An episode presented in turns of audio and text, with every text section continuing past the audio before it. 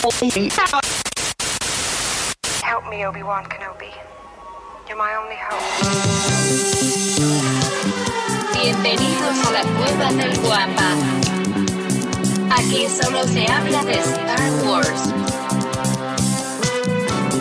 The Force is what gives the Jedi his power. It's an energy field created by all living things. It surrounds us, penetrates us, it binds the galaxy together. It's a trap!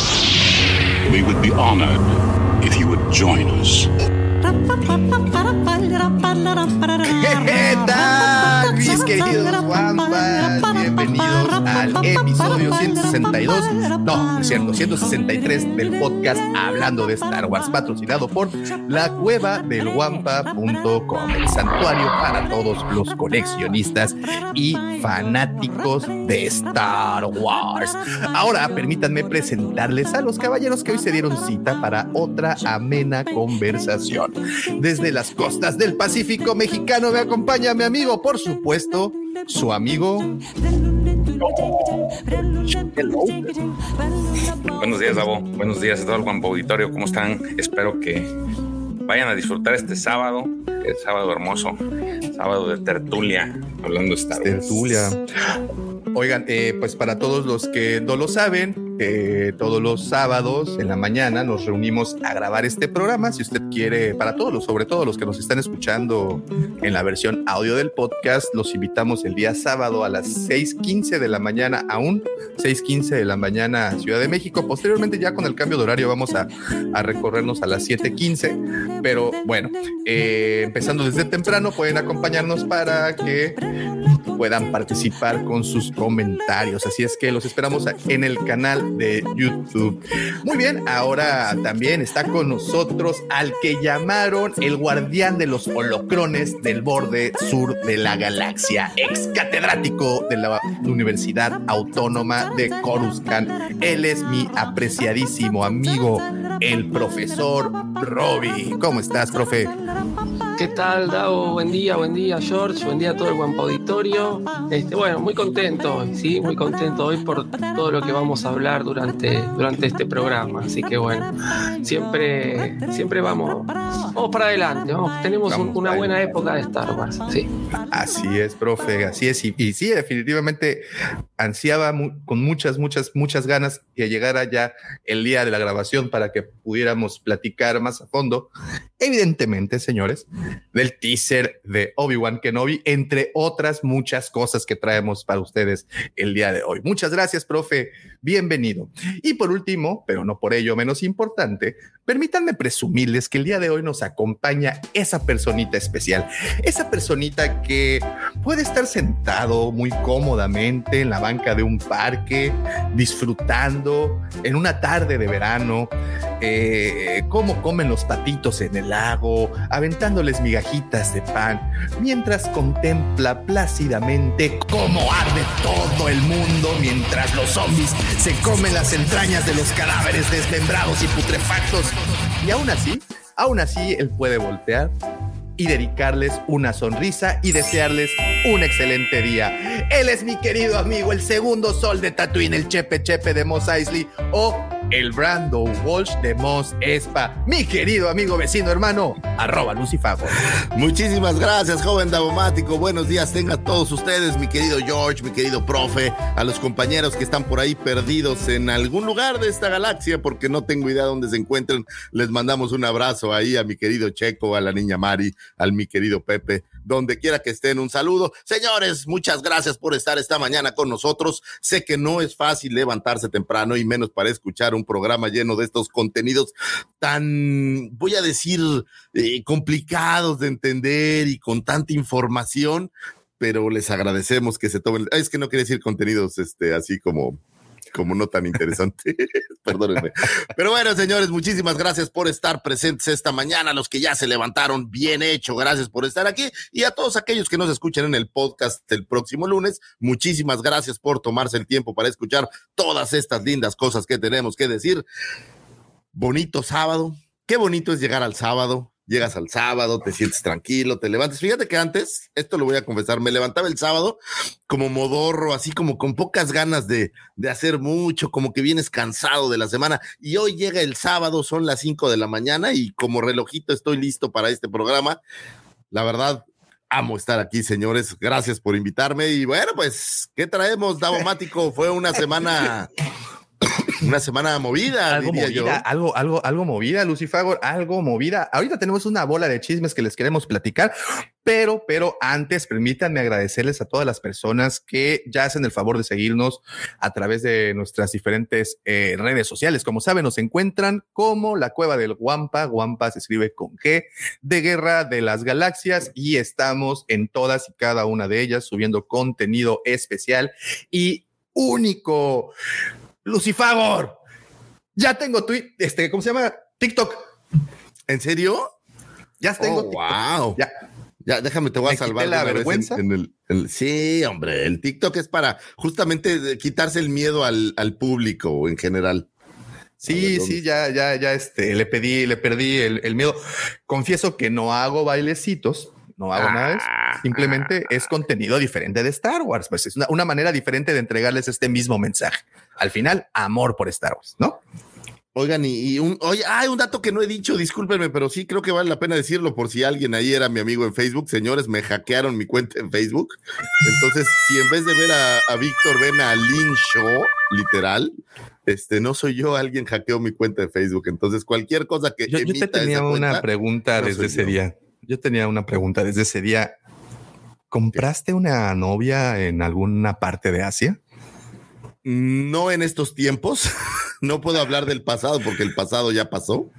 Pero no, no, no. Ahora, recientemente no.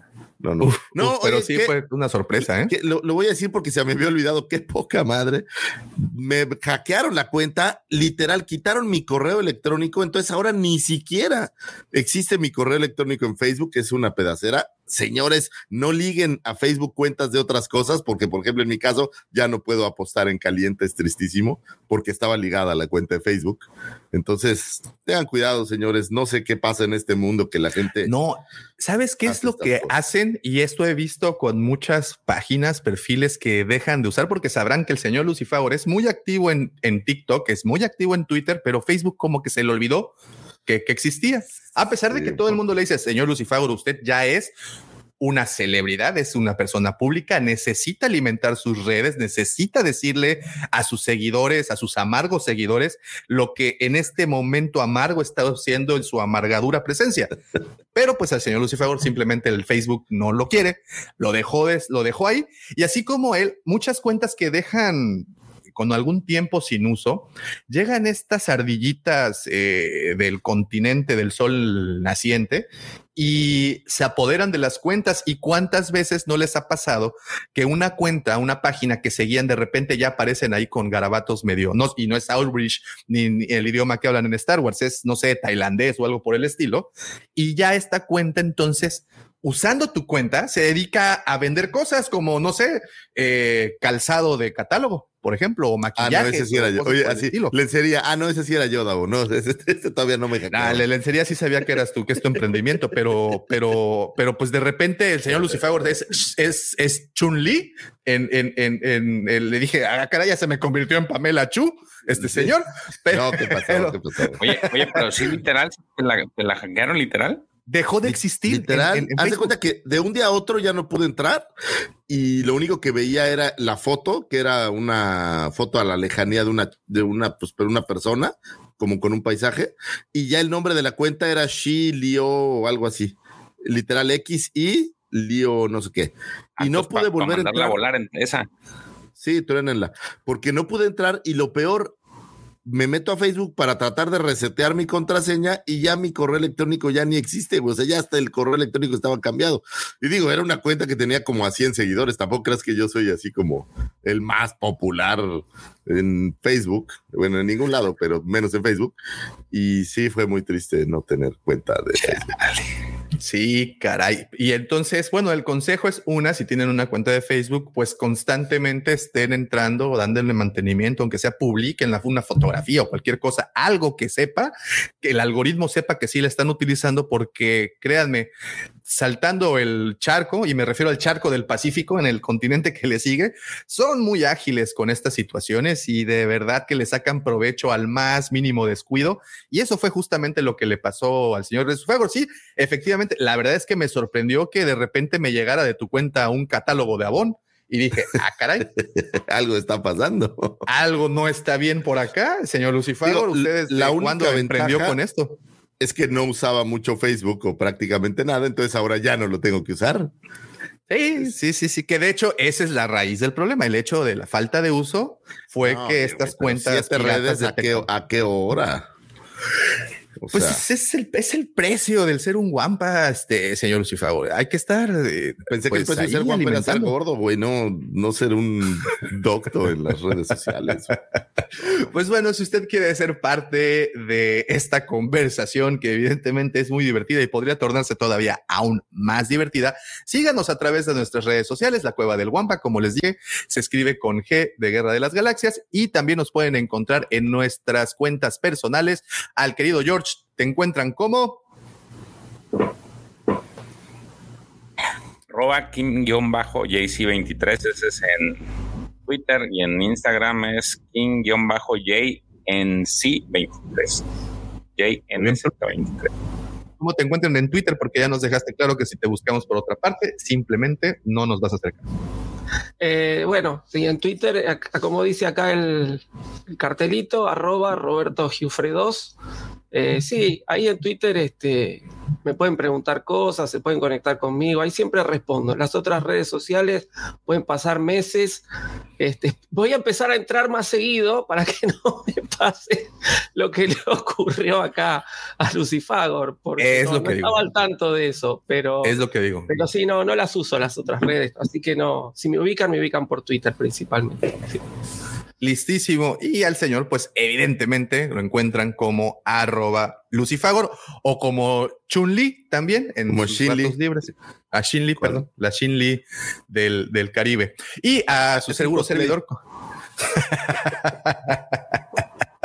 a su seguro servidor me encuentran como arroba y estamos presentes en todas, como les comento, en todas y cada una de ellas. Muy bien, eh, también los invito a unirse a nuestros dos diferentes grupos, a nuestro grupo de WhatsApp llamado Legión Wampa. como le hacen para unirse? Es muy fácil, nos mandan a cualquiera de las redes que les acabo de platicar un mensaje directo y con todo gusto les enviamos el link para que puedan unirse al grupo de WhatsApp Legión Guampa. Pero si lo de usted, si usted no es como el señor Lucifagor ni como el profe y si le entra a Facebook y le encanta Facebook, bueno, también tenemos un grupo ahí, se llama Nación Guampa, así nos busca, contesta tres simples preguntas que evidentemente si usted nos está viendo o nos está escuchando va a contestar de una manera muy sencilla y ya está dentro de este grupo. En los dos se continúa la conversación de este y de otros muchos, muchos temas. Así es que únanse Legión Guampa por WhatsApp o Nación Guampa por Facebook. Prácticamente es lo mismo. Busque Wampa y, aparecemos así de repente. Entonces, Spotify, Spotify también. Ah, en Spotify también. No solamente eh, subimos el podcast a, Spotify también, que además está el podcast de Hablando de cómics, que por cierto se publicó el día viernes. Este podcast se publica el día lunes y también cada uno de nosotros tiene una lista de reproducción para que pues vea con cuál de los Wampas se puede sentir más identificado musicalmente hablando, ¿no? Toda una variedad lo que tiene aquí el señor Lucifer. Por eso sí les digo, estás, estás, estás más cañón que la rocola de mi café, de la cafetería de donde estudiaba la secundaria, güey. Y eso que le metían puros MP3 de los del sonidero de.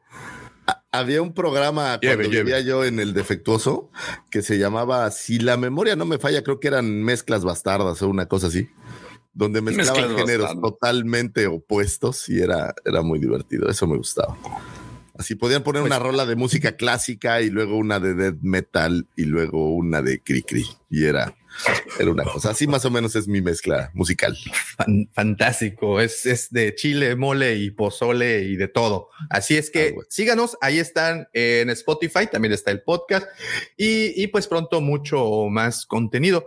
Y antes ya de continuar, ya lo prometo, ya con esto ya empezamos ahora sí el programa. También tenemos nuestro grupo de Facebook, perdón, de ¿cómo se llama esta plataforma? De YouTube. Eh, aquí, por aquí ven un botoncito que dice unirse.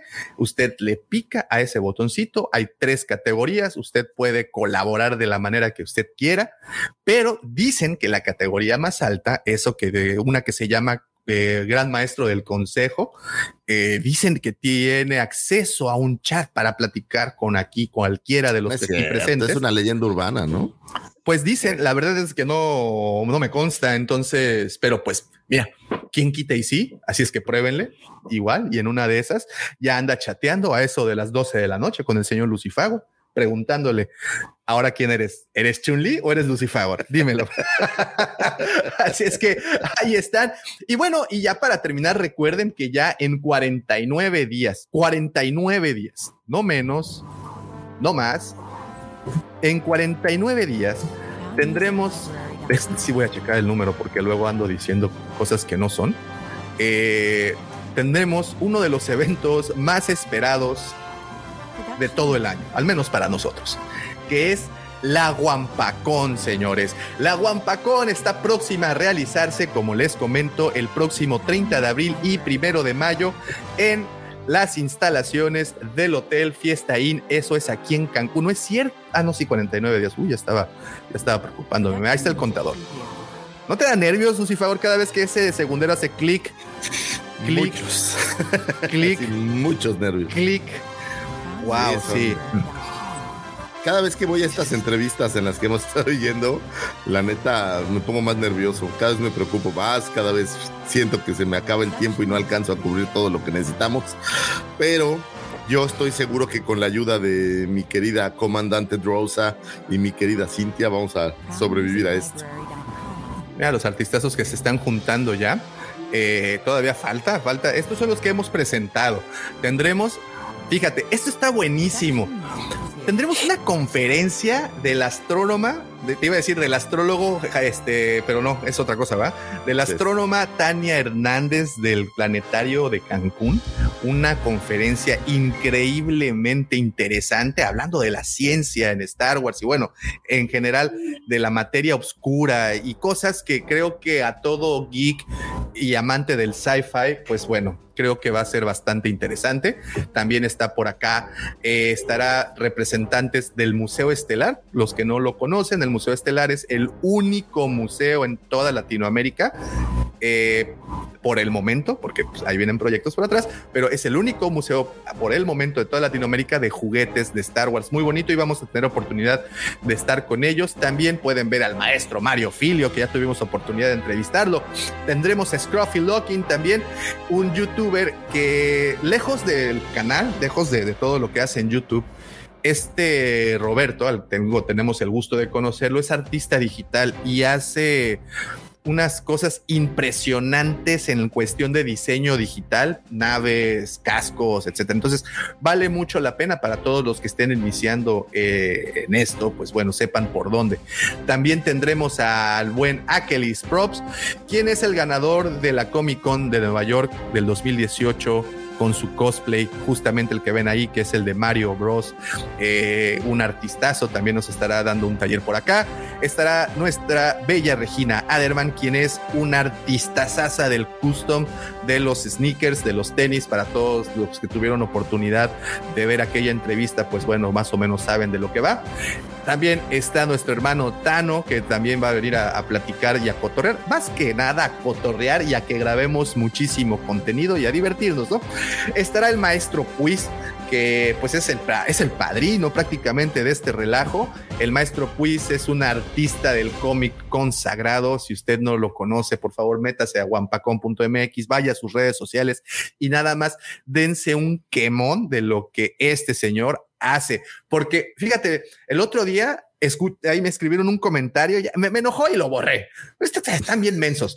Métanse y investiguen antes de que comenten. Fíjate, dice, inviten más gente más famosa. A ver, güey, si no conoces a estas personas, entonces, brother, vete a vender agua de coco, carnal, porque de verdad estas personas son líderes en lo que están haciendo. Digo, quien no conoce al señor Puis Calzada, entonces en su vida ha agarrado un cómic de terror y lo ha leído. Es el maestro del terror, un, un ilustrador hiper talentoso y estará con nosotros, de verdad. Y bueno, ya está abajo, pues verán esta, la leyenda, el único, El inigualable, dios de- el coleccionismo. el dios de las cajas, así es, el buen Lord Boxes estará también con nosotros haciendo los deleites, pues de todos los coleccionistas en esas conversaciones infinitas que vamos a poder tener por acá. Así es que ya lo saben, señores, ya están los boletos disponibles desde ya tiene un tiempo. Eh, además, te tengo una sorpresa, Lucifer. Esto sí no lo sabías. Y, y seguramente ahorita vas a decir, ¿y por qué no me informaste antes? Sí. Pero pues es que así salen las cosas. Voy a decir, ¿me va a Eh, costar dinero? Este, pues, este, Ok. este, pero, pero mira, te doy la sorpresa, ¿va? Y entonces Va. ya, ya decidimos si cuesta o, o- o- o- o qué onda. Fíjate, eh, pues estamos invitando, como saben, el costo de las entradas es dos, por los dos días, 600 pesos por un día, 350, pero aquí viene la parte más bonita. Si llegas cosplayado, pero un cosplay de verdad, no es con la mamarrachada de venir con una sábana encima y pues, ¿para qué quieres, no? Con un cosplay de verdad, hecho y derecho, si llegas, si llegas así, el costo de la entrada se rebajará a 200 pesos. Pero ojo, no acaba ahí, no termina ahí. No termina ahí. Sí, lo siento, pues tenemos. Es que Lucifer hay que invertir para ganar. Entonces, pues aquí le estamos invirtiendo una buena parte de la entrada para ganar muchos amigos y ser populares entre los cosplayers, porque además van a tener eh, acceso a un concurso, a un desfile, a una extravaganza de cosplayers en donde habrá premios en Kichin, Kichin, Kichin. En no, es cierto, NFL, claro que no. NFL. ¿En Así serio? es, para que vean los billetitos azules, así, el Blue Bill, para que se puedan ganar una ¿Los de buena 20 lana. pesos cuáles tengo- son los azules? Sí, pues por eso lo digo, no digo, digo el color más no la denominación. No vaya a ser que nos digan ahí de gobernación, ¿sabes qué, mano? Cuenta solamente con 300 pesos para todos. Entonces, No, no, no, no, no este, invoques a gobernación, por favor. Sí, no, no, no. Pero bueno, vamos a tener este concurso bastante entretenido en donde autoridades del cosplay van a estar como pues jueces calificadores, ¿no? Entonces va a estar muy divertido, señores. Va a ser una super celebración. Si están aquí en Cancún, es 30 de abril, Día del Niño, primero de mayo, es Día del Trabajo, es puente, es quincena, no hay pretextos. Pueden venir a divertirse, pueden venir a Cancún a conocer las mejores playas de todo México y temo decir que de toda Vamos a dejarlo en todo México. No quiero empezar aquí la Cuarta Guerra Mundial, pero las bonitas playas, arena blanca, una No, no, hermosura de del mundo, del mundo, Davomático, del mundo. canadienses borrachos. No, no es cierto, eso no lo dije. Pero bueno, el punto es ese. Vengan a divertirse. Esto va a estar genial. Y así vamos a podernos conocer, ¿no? Que eso es lo más importante. Wampacon 2022, ya están disponibles los boletos. Entran a la página wampacon.mx y manténganse al tanto de absolutamente todas las noticias, invitados, que todavía estaremos soltando invitados y todas las sorpresas que ahí habrá. Porque será el momento de decir lo de la rifa. No, todavía no me aguanto, ¿verdad? ¿O sí? No, aguántate. O la decimos, aguanto. No, Hoy o- aguántate, aguántate. Ay, una más. Bueno, una más, que si vas a hacer lo que quieras de cualquier manera. No, hazlo. está bien. Ah, Ya. no, ya no quiero nada. Ya no quiero. Nada más les digo que va a haber una, nada más les digo que va a haber una rifa ahí toda pinchurrienta y pues ¿Una ahí de al tanto. Ya, ya me enojaron. Ya. ¿Saben qué? qué? ¿Qué vas a Mejor rifar? los dejo. ¿Qué vas a rifar? Un Una tarde, con, una tarde con Chun Li. ¿Un, ¿Un qué dijiste, George? ¿Que van a rifar? ¿Un Razor Crest? ¿En serio? No, yo va, va a ser una. un- no, no, Ah, entonces nomás, nomás, nomás un saludo de Es una tarde no, con una, Yarna. una, una tarde con Chun Li, ¿no? Chun-Li. Estaría buenísimo. Mira, hay, Una- hay una figura, una figura desvalorizada porque va con la firma de todo el equipo de hablando del guapo. Ah, no, no, no, no. ¿No tienes por ahí a la mano la sorpresa? Hay una Lucifago? caja, La- hay, la- hay una caja ahí, mira. ¿Quién ¿Se sabe qué a ver? abre en esa caja? ¿Alcanza a ver esa caja? Oye, a- abajo de la caminadora que está. la uso. caminadora está aquí, pero atrás hay una caja. A ver, deja ver si mi dedito se ve. Sí, sí se ve. Ahí está. Yo señalándole aquí en la pantalla. Sí, mira, ahí está. la caja. Ahí abajo. Ahí justamente. ¿Qué Ahí. habrá ahí, Davomático? ¿Qué puede ser de Ahí. ese tamaño, Davomático? Una muñeca inflable. Sí, anatómicamente correcta. Sí, pero no sé por qué tú querías un muñeco inflable, güey. No sé para qué. Pues, pues, pues, ¿por qué? Pues, pues tú compras figuras de acción de, de hombres. ¿Yo qué? ¿Por qué? ¿Por qué? ¿Cuál es el pedo? pues nada más estos se inflan. Nada más cuidado con el pivote que usas, ¿no? Porque pues, no, Ah, ah, no vaya a ser que uses otra válvula que no sea la no necesaria. sé de en qué fin, estás señores, hablando, pero me está ya nos desviamos problemas. muchísimo de esto que se llama hablando de Star Wars. Mejor los dejo con el señor arroba Lucifagor y sus astroefemérides. Muchísimas gracias, joven Davomático. Vamos a traer algunos eventos, algunas situaciones, algunos sucesos que tuvieron su tiempo, su momento en una galaxia no tan lejana, por ahí de un 14 a un 20 de... Eh, ¿A qué estamos? ¿Febrero? Eh, marzo. Marzo, marzo. marzo. De, de marzo, discúlpenme, el tiempo se me va poco a poco. Señores, el año se está yendo y vámonos con lo que va a pasar, o bueno, lo que viene para esta semana. Un 16 de marzo de 1971 nace Alan Tudyk, actor norteamericano, actor de doblaje quien le diera voz al androide K2SO en la cinta Rogue One a Star Wars Story, muy popular por su participación en diversas series eh, y cortos animados como en La Era de Hielo, Frozen, Raya, Encanto, Alvin y las Ardillas, Grandes Héroes, Hora de Aventura, Robo Chicken, así como, eh, ¿se acuerdan el androide Sony que aparecía en esta cinta Yo Robot? O iRobot. Sí, sí, sí, sí. Pues Alan Tudyk era quien lo interpretaba. Podrían verlo ya eh, no tanto en papel de doblaje, sino en un, un papel actoral más formal, pudiéramos decir. ¿Se acuerdan de esta serie Firefly? ¿Alguno de ustedes la vio? Bueno, él era el piloto de... Bueno, según yo, Firefly creo que es la nave, ¿no? Tal cual. Entonces, él era el piloto de, de esta nave. Y fíjense que eh, me encontré algo que me gustó muchísimo. Ojalá eh, tengamos chance de verlo, de verlo pronto. Eh, es una serie creada por él, dirigida por él, escrita por él, que se llama Conman, en donde él hace las veces justamente de él mismo, es un poco autobiográfica, y todo lo que le sucede al haber sido cancelada la serie en la que trabajaba y haber empezado a, a- a buscar su camino. ¿Escuchan unas risas o soy yo? Vení. Denme un segundo, muchachos. Eh, Es que mi hija está aquí riendo, se le está pasando bien con nuestro querido podcast. Y bueno, feliz cumpleaños al señor Alan Tudyk, perdón que me desconcentré un poco. Un 17 de marzo de 1992. Oye, ¿las risas o solo soy yo? Díganme la verdad. Sí, se oye, a ver, denme un... se- habla un poco Sí, daumático. sí, se escucha, se escucha, se escucha. Sí se escucha, pero, pero me da más risa, más, más que las risas, me da, me da risa que te desconcentra. Perdón.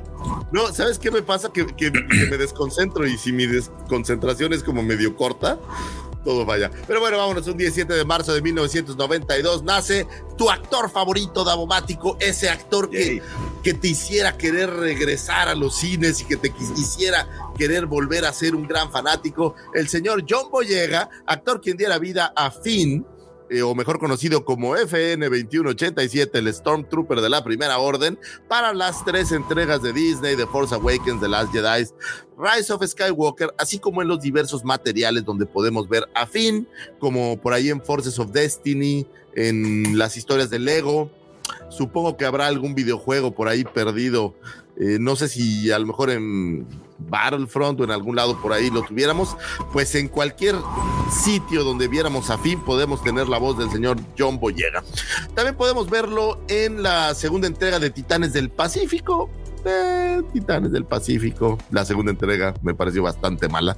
en Battlefront Eh, sale, en Battlefront 2 es un personaje que puedes escoger un, Ah, bueno, pues ahí está. Un personaje en Battlefront 2. Lo tenemos por ahí en esta temporada. Me parece que es la temporada final de 24, que se llamaba Live Another Day. Eh, esta serie estelarizada por Kiefer Sutherland, bastante buena, pues también lo pudimos ver. Yo pensé por un tiempo que iba a ser como el cambio de estafeta para darle a él el paso, pero me parece que no jaló también.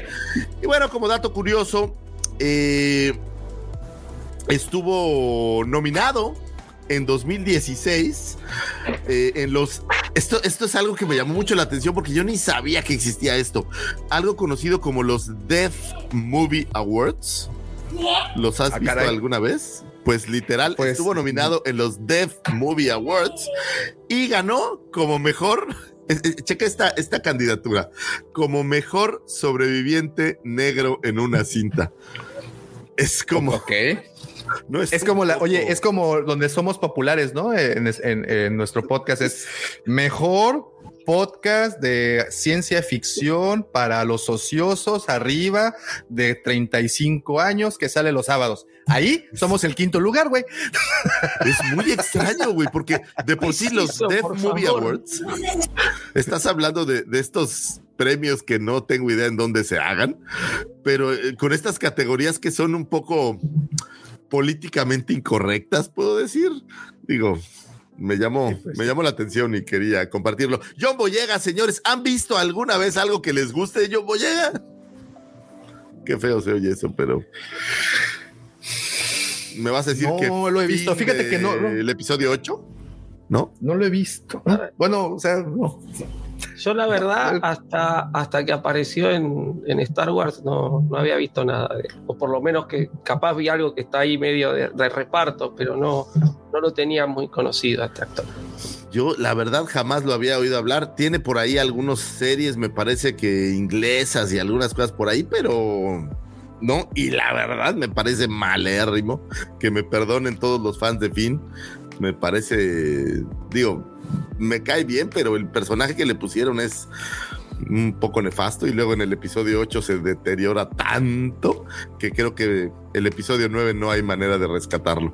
Pero bueno, señor John Boyega, esperemos que le den papeles más coquetos. No sé de qué, de qué depende, profesor, que a alguien le den un papel así. Digo, obviamente hay el casting y todo esto, pero tú como actor vas y buscas algo que, que Eh, esté bueno. a ver, ¿no? ya en el, en el al nivel que se mueven ya estos actores tienen un representante, ¿no? Es decir, al principio obviamente hay que ir, eh, cada actor tiene que ir a los castings, empiezan, si ustedes se fijan, en, la mayoría de los actores, sus primeras este, interpretaciones son en cortos, generalmente cortos de estudiante, y se van haciendo conocidos y esos cortos por ahí van teniendo eh, premios en algunos este, festivales o demás, y así van, van llegando. Y bueno, una vez que entran en el circuito, sí se les se encarga un, un representante. Este, lo que pasa que el problema que hay con cuando se participa en estas producciones tan, este, tan grandes, tan millonarias, o en estas sagas, el encasillamiento, ¿no? Entonces, este, ha pasado con montones de actores que, este, por ejemplo, tenemos uno de los casos más famosos, este, es el de, el de Will Williams con el zorro, por ejemplo, que nunca se pudo despegar de ese papel, o Adam West con Batman, Claro. ¿no? que después por ahí hacen participaciones en otras cosas, pero este, no terminan de despegarse.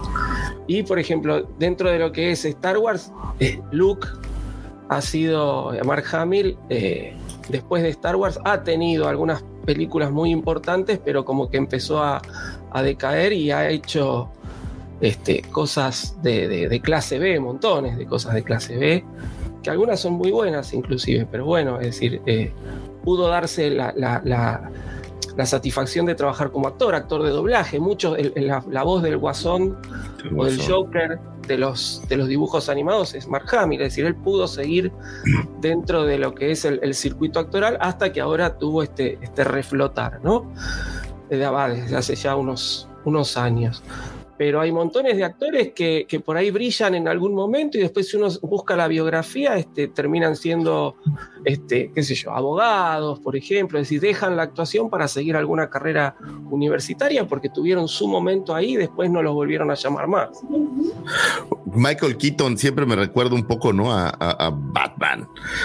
Y que decía Michael Keaton que no quería seguir haciendo Batman porque entonces nunca iba a salir de Batman, pero la verdad es que tampoco salió, digo. Hasta Birdman creo que no había hecho nada así medio interesante en muchos años. No, también es decir, lo que pasa que justamente, ¿no? Eh, uno a veces ve están ahí como, como arriba en el, en el sumum del mundo. Después no es que no trabajan más, pero por ahí toman papeles más de reparto, se siguen moviendo. Lo que pasa que, claro, una película como Batman, no sé cuánto habrá cobrado Michael Keaton, no sé, digamos, esos 20 millones de dólares por tirar una cifra. Por ahí las otras películas que, que, que trabajan no cobra tanto, pero bueno, este, se van manteniendo. También tiene que ver que en México, o al menos no sé si allá en Argentina pasa igual, prof, no llegan todas las cintas. O sea, hay muchas cintas que se quedan perdidas. El otro día hablaba, no me acuerdo con quién, justo de George Clooney. Y yo decía, es que yo siento que George Clooney no ha salido en años, en nada. Y entonces me puse a ver qué había.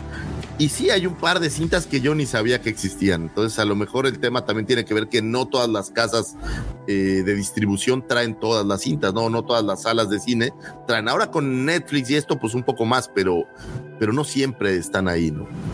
Sí, sí, eso pasa también. Es decir, eh, sobre todo acá en, en Argentina, el, negocio de, la sala cinematográfica sobrevive gracias a los blockbusters, como decimos, ¿no? Entonces, ¿qué van a, qué van a estrenar o qué van a preferir estrenar? Que sea una película como, como el, no sé, de los Avengers o una película más de cine arte. Sí, tenemos, hay cines específicos que por ahí estrenan cosas de cine arte, pero es una sala en toda la, la, ciudad. Entonces, y donde va por ahí público muy específico. La mayoría de los cines, obviamente, van a estrenar lo que lleva gente. Entonces, no llegan todas las películas, pero es cierto que con las plataformas de streaming tenemos mucho más acceso ahora. Sí.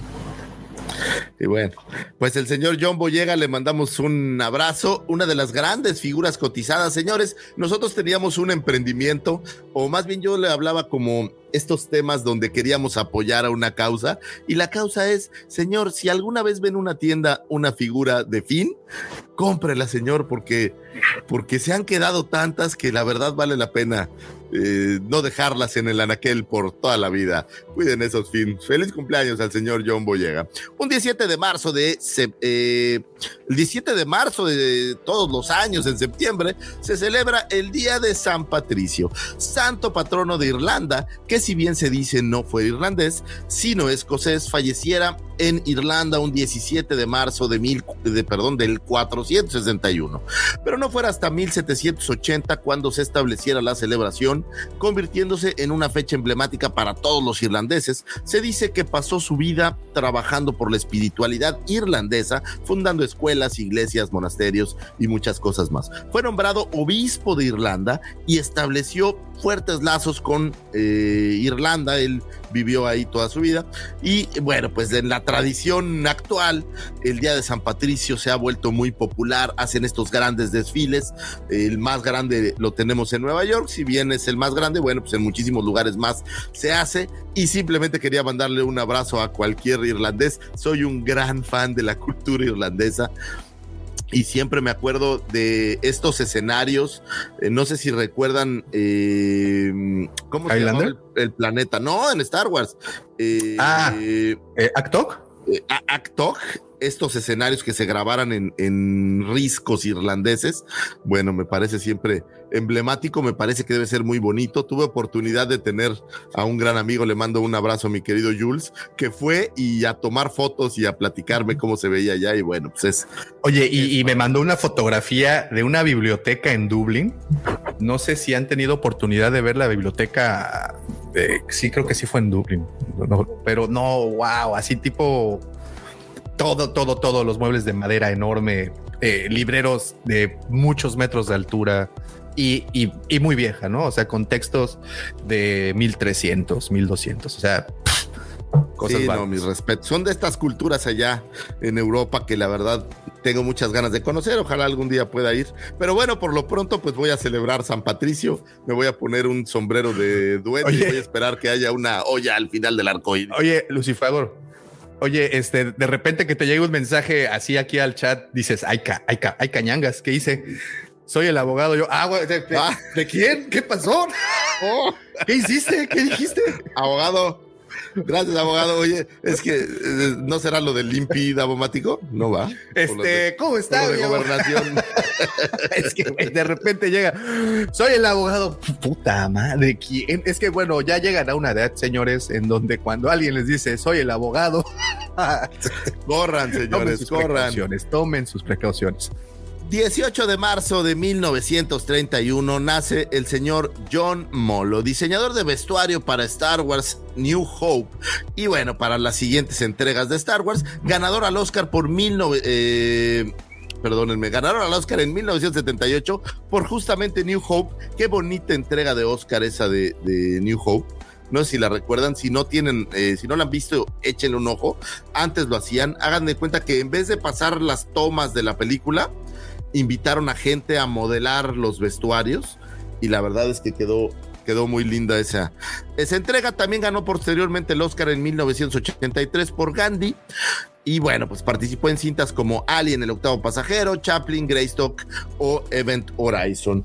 John Molo fuera un apasionado de los uniformes militares, eh, esto de la historia eh, europea y americana, lo cual lo convirtió en un asesor muy popular en Hollywood, que destacaba porque el güey sabía todo de uniformes y siempre que querían hacer una película de guerra, pues él estaba involucrado. Por darles un ejemplo, tenemos eh, Church of the Light Brigades, Nicholas and Alexandria y aquella icónica cinta de Kubrick, Barry Lyndon. Él era el quien estaba encargado de, asesorar en lo que se refería a todos esos uniformes. Para 1975, Lucas lo comisiona con el vestuario de la cinta New Hope. Le dice, mira, güey, es algo así como Flash Gordon algo así como Flash Gordon, pero, pero en una galaxia más lejana y con cosas más modernas. Y bueno, pues el señor John Molo tuvo que echar a andar su imaginación y basado en los diseños de Ralph McQuire crea el disfraz de Darth Vader utilizando una túnica clerical, es decir, la túnica de un sacerdote de un sacerdote y luego mezclando esto con un traje de motociclista, un casco militar alemán y una máscara de gas. Entonces, para que se den una idea de nuestro querido Vader, que primero McQuire hizo el diseño, cómo traerlo ya al live action, digamos, bueno, pues requirió una gran imaginación. Eh, basado en los diseños de los oficiales imperiales en los uniformes nazi, así como el vestuario de los héroes, tomando en cuenta inspiraciones del viejo este. George Lucas le dijo, mira, lo único que te voy a decir es que los buenos son lo blanco y los malos son lo negro. Entonces tienes que hacer que con estas ropas, bueno, pues la dualidad se vea en algún momento y me parece que lo logra bastante bien, digo, como no decirlo si ganó un Oscar. También se encargó de hacer los diseños de vestuario para la cantina de Moss Eisley, tratando de conjugar pues estas figuras, estos seres que nadie había visto, con el cómo estarían vestidos, cosa interesante. Y curiosamente, algo, algo a destacar eh, que utilizó en algunas ocasiones vestuario reciclado de otras producciones o incluso series de televisión. Y el caso creo más sonado es el, el uniforme de que usa Bosk, que vemos previamente con otro astronauta dentro de la cartina de Mos Eisley y que habían platicado que habían sacado esto de, de ¿cómo se llama esta serie? De eh, de esa serie. Star Galáctica, ¿cuál? De Perdidos, sí, no, Star Galáctica es después. Sí. Perdidos en Creo que era Perdidos en el Espacio. Sí, y pues no sabremos de perdidos en el espacio. Sabremos que esto se, se, se filma en los estudios Elstree en, en, Londres y pues ahí tenían ahí una intercambiadera de, de, vestuarios y vemos esos vestuarios cómo se repiten, ¿no? Está, eso está cool. Y eso me lleva a otra pregunta, profesor, usted que lo sabe todo. Ok, tú eres una casa productora, eres la Fox. Y haces cuántas películas, unas 15 al año, profesor, 20 al año, más o menos, digo, entre las, las mainstream y las no tanto y demás. ¿Qué haces con todos los props, el vestuario, todas estas cosas que, porque no creo que tiren la ropa, ¿no? O no lo sé. ¿Qué, ¿Qué pasa? Deben de tener estas bodegas inmensas llenas de diseños y de ropa y preproducción y este tipo de cosas. ¿O qué sucede tras bambalinas una vez que la película acabó, profesor? No, a ver, muchas cosas se, se, reutilizan en otras producciones, ¿sí? Este, sobre todo el vestuario. Los sets más grandes, eh, muchos se destruyen, es decir, la mayoría son sets hechos de madera que, que, se destruyen. Si la madera se puede reciclar, se usa para otro set.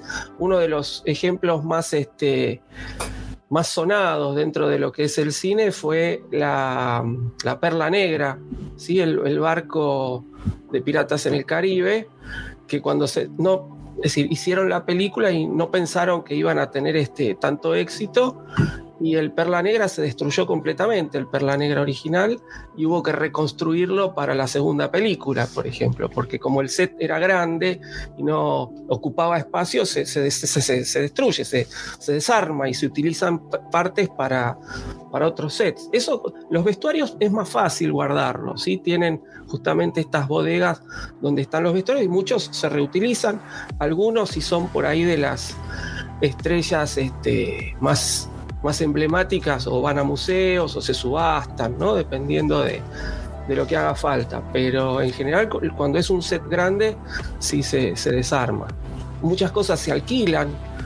¿sí? Este, ahí está el, programa este de los, de los cazadores de tesoros, que ellos este, alquilan. Por eso a veces uno ve en el programa que compran autos viejos y que yo que se alquilan para la. No es que lo, esas cosas las compra el estudio. Las alquilan por un tiempo, una vez que se terminan de utilizar, se devuelven. Oh, wow. Pues siempre, siempre soñé, lo voy a decir, la verdad, en entrar a una de estas bodegas donde tienen todos los props que se quedaron de Star Wars, me parece que sería maravilloso, ¿no? Hay una foto hay un libro que se llama Star Wars, El Poder de la Fuerza. Es un libro español ya de, la década del 90, que la tapa es la foto de George Lucas en el medio de todas las cosas que se usaron en las películas. Es impresionante, digo, estar ahí, este, acercarse a eso nada más. se pone la piel de gallina. no sé quién haya tenido oportunidad de estar en los estudios universales, ya sea en Los Ángeles o en Florida.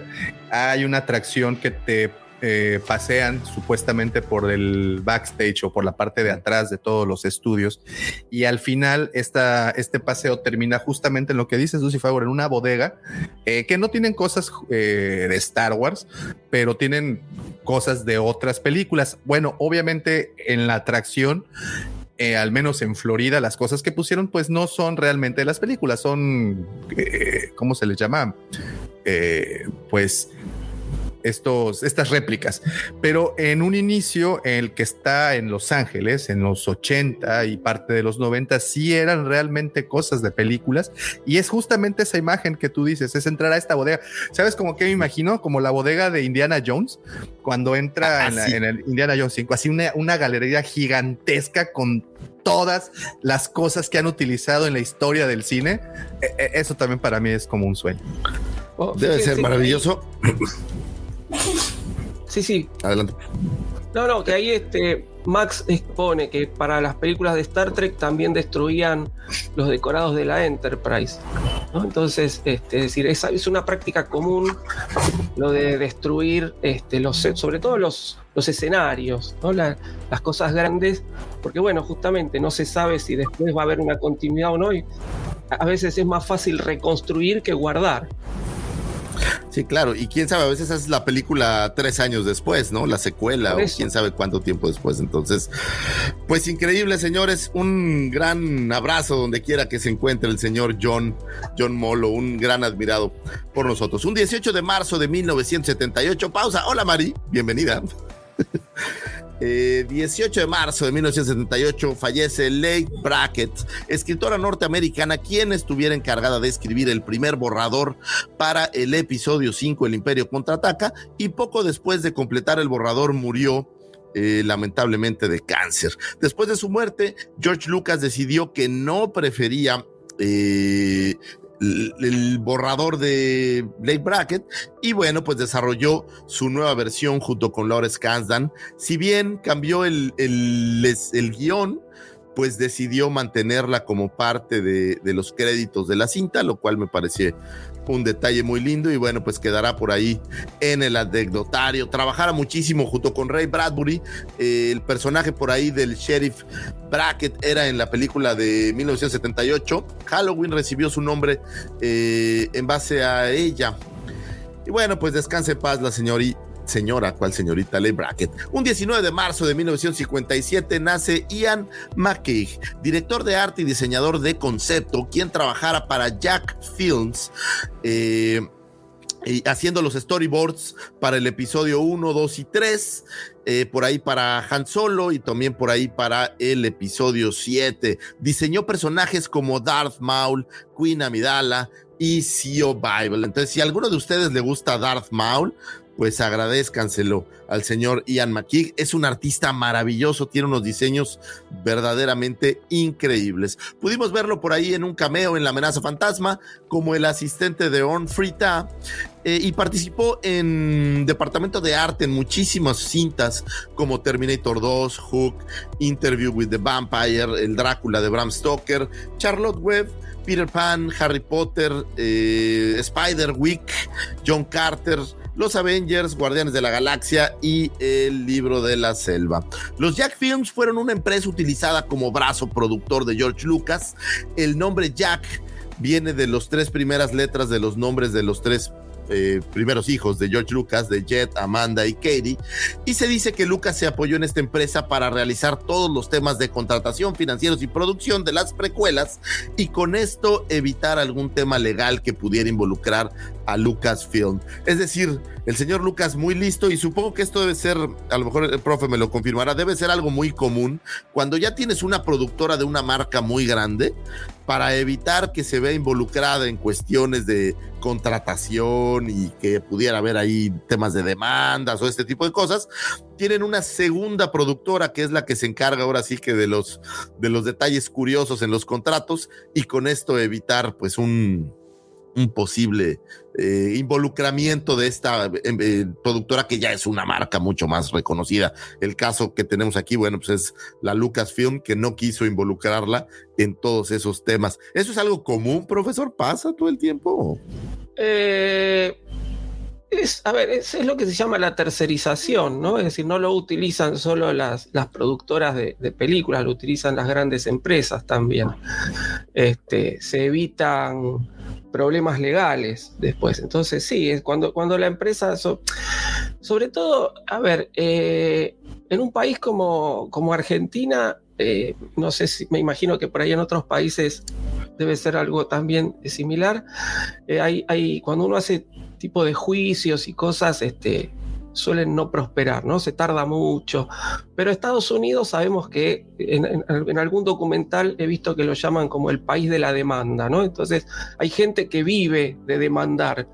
Entonces estas grandes empresas justamente se cubren con estas tercerizadoras o empresas más pequeñas a las cuales no les pueden este, sacar mucho dinero. Sí, es, es una práctica que se, se, suele usar, pero se usa en, todo el mundo, no, no es exclusivo, digamos, de Hollywood. Es una práctica común. Aquí en México han buscado terminarla hace poco, cosa interesante. Y bueno, pues ahora sí que eh, feliz cumpleaños al señor Ian McKeek. Si tienen chance, échenle un ojo. Sus diseños son muy lindos. Tiene unos grandes diseños. Tiene una página web específica para eso. Y adicional, me parece que tiene una academia en donde te puede enseñar a, eh, pues a crear este tipo de arte. Entonces, pues vale, vale la pena, bien vale la pena. No tengo idea si es en línea o presencial o cómo funcione, pero creo que vale la pena echarle un ojo porque, oigan, Darth Maul siendo uno de estos personajes que al paso del tiempo se ha vuelto emblematiquísimo, creo que vale la pena eh, ver quién fue su creador. Y bueno, señores, cerremos estas astroefemérides como una astroefeméride hermosa. 20 de marzo de todos los años se celebra el Día Mundial de la Felicidad. El 20 de marzo se celebra el Día Mundial de la Felicidad, proclamado por la ONU como una fecha simbólica por conmemorar la importancia que tiene la felicidad como parte integral del desarrollo y el bienestar de todos los seres humanos. El origen del Día Internacional de la Felicidad se remonta al reino de Bután un pequeño país del sur de Asia, en la cordillera del Himalaya, el que propuso este día ante la ONU. El rey de Bután hace más de 40 años y cuando solo tenía 16 años, decidió que su gobierno tenía que crear un índice de felicidad, para lo cual creó eh, el FNB, que es la felicidad nacional bruta, en vez del Producto Interno Bruto. Es decir, ahí en Bután, en vez de medir el país, por qué tanto ingreso o qué tanta economía, digamos, tenía la gente, lo querían medir por qué tan feliz era la gente. Cosa me parece extraordinaria. El FNB es hoy un indicador de nivel de vida que se utiliza internacionalmente como complemento al Producto Interno Bruto. Se calcula mediante nueve puntos el bienestar psicológico, el uso del tiempo, la vitalidad de la comunidad, la cultura, la salud, la educación, la diversidad medioambiental, el nivel de vida y el gobierno. Señores, independientemente de las razones, independientemente de lo que sea, creo que si venimos a este mundo a hacer algo es hacer felices. Entonces, señores, sean felices.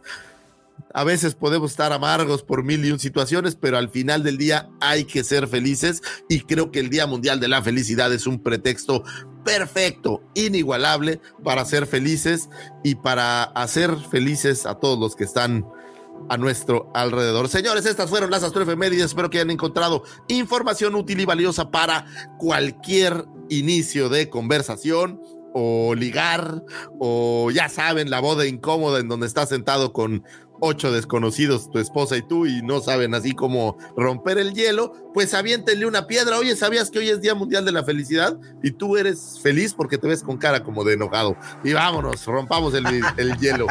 Señores, muchas gracias.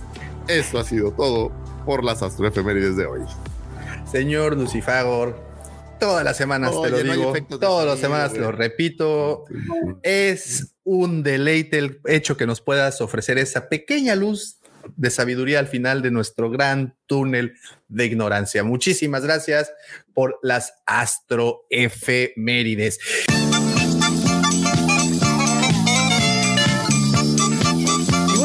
Antes de continuar, bueno, primero, bienvenida Mari, no habíamos tenido oportunidad de, de darte la bienvenida. ¿Cómo estás? ¿Qué tal, Master? ¿Qué tal, todo el guapo auditorio?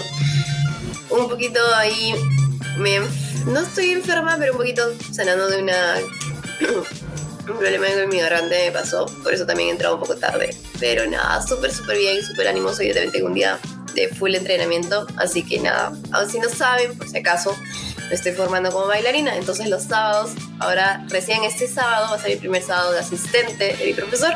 Entonces estoy muy, muy, muy emocionada es un gran día y se mide la felicidad. Yo estoy súper, súper feliz. Así que nada.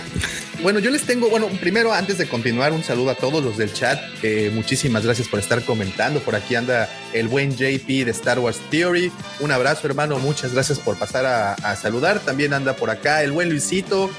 Un saludo, Luisito. Un abrazote hasta Mérida, que espero que te esté yendo todo, todo a pedir de boca. Ay, nos abandonó. Así, nos abandonó. El ardido, güey. Nos abandonó mi madre. No, no, así te extrañamos. Te extrañamos. Abrazo, te extrañamos harto, harto. Oigan, eh, antes de continuar y ya nada más para, para concluir la primera hora, voy a platicarles algo completamente no relacionado a Star Wars, pero que llamó mucho mi atención. Fíjense que anoche estaba viendo una película, estaba eh, viendo una película muy ochentera llamada Troll. Y me encontré con una sorpresa bastante interesante. Y esto, aprovechando que está aquí el buen JP, que también, no sé si sabían, eh, JP de Star Wars Theory en español, también tiene otro canal, también muy bonito, de Harry Potter. No recuerdo cuál es el nombre justamente, si puedes, JP, por acá ponernos cómo se llama el canal que haces de Harry Potter. Pero bueno, viendo esta película del troll, me encontré con algo bastante curioso. Es una película, bueno, me metí a investigar y resulta que es una película de 1986. Creo que aquí la tenemos en pantalla, ¿verdad? Sí. Toro el Troll eh, es una película, les repito, de 1986. Ustedes pueden ver aquí la fecha. Y entonces me llamó mucho la atención. Bueno, aquí pueden ver un poco de este, de este señor. Eh, o bueno, no del señor, sino del, del, del monstruo. Aquí lo están, lo tenemos en pantalla. de pero es un terror? Es de terror, sí, sí, sí. Bueno, es, es de terror como Leprechaun, ¿sabes? De ese terror que este, no sabes. Ahí está. Harry Potter Theory, Theory en español. español. Gracias, gracias, JP. Gracias. Este, ahí síganlo porque todos los Potterheads, Potheads, no, no, esa es otra cosa, ¿va? todos los Potterheads, pues ahí, Ah. este, ahí pueden ir. Eh, bueno, entonces eh, estaba viendo esta película y llamó algo mi atención. Les repito, es de 1986. Ahí pueden ver la fecha. Pero me llamó mucho la atención el nombre del protagonista, que por cierto también hace magia. Miren el nombre del protagonista. Oh, wow. ¿Y ya viste quién es el actor? Esa Eh, Es Atreyu. Atreyu, el de la historia sin fin. Qué curioso. Entonces, mira, Harry Potter Jr. y aquí está el Harry Potter Senior. Wow.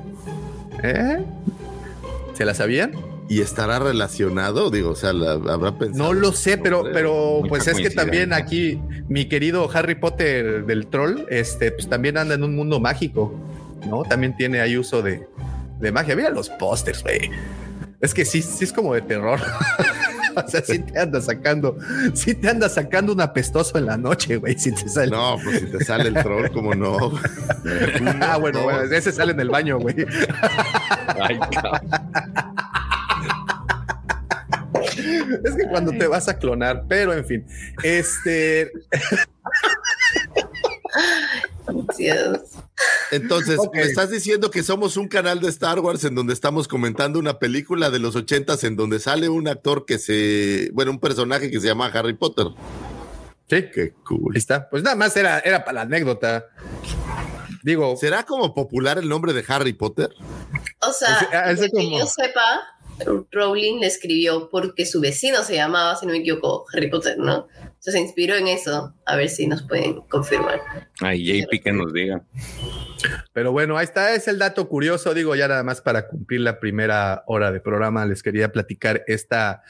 Ah, tengo una segunda anécdota, si también la quieren escuchar. Es muy rápida. sí. Por Eh, supuesto, Daumático. Es que son cosas fabulosas que pasan en el universo de Yo Star también Wars tengo que a veces una, yo nosotros. también tengo una, pero después. Adelante, Te Mari, primero. vas. Ah, ok, bueno, rapidísimo. Eh, eh, Esta se trata, estoy haciendo, estamos haciendo un video nuevo en donde pues requerimos investigar en cómics, cómics muy viejos, bueno, viejos entre comillas, de 1998. Les platicaba al profesor y a, y a George antes de empezar el programa que me había encontrado con un interludio llamado El nacimiento de, un, de la estrella de la muerte en los cómics de Star Wars Tales del, del 2000, no, 1998, perdón.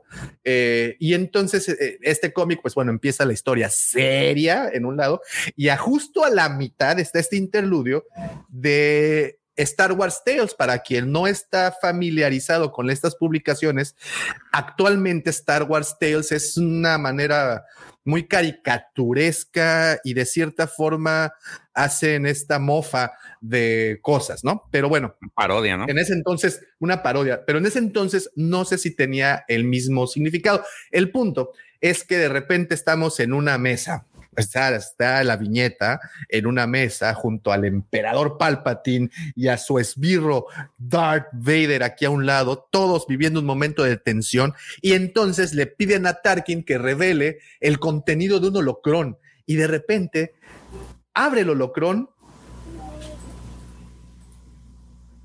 y aparece Yogi. y mira lo que dice. Estoy completamente, este, me discúlpenme, mi emperador, mi hija tomó el holocrón correcto por equivocación.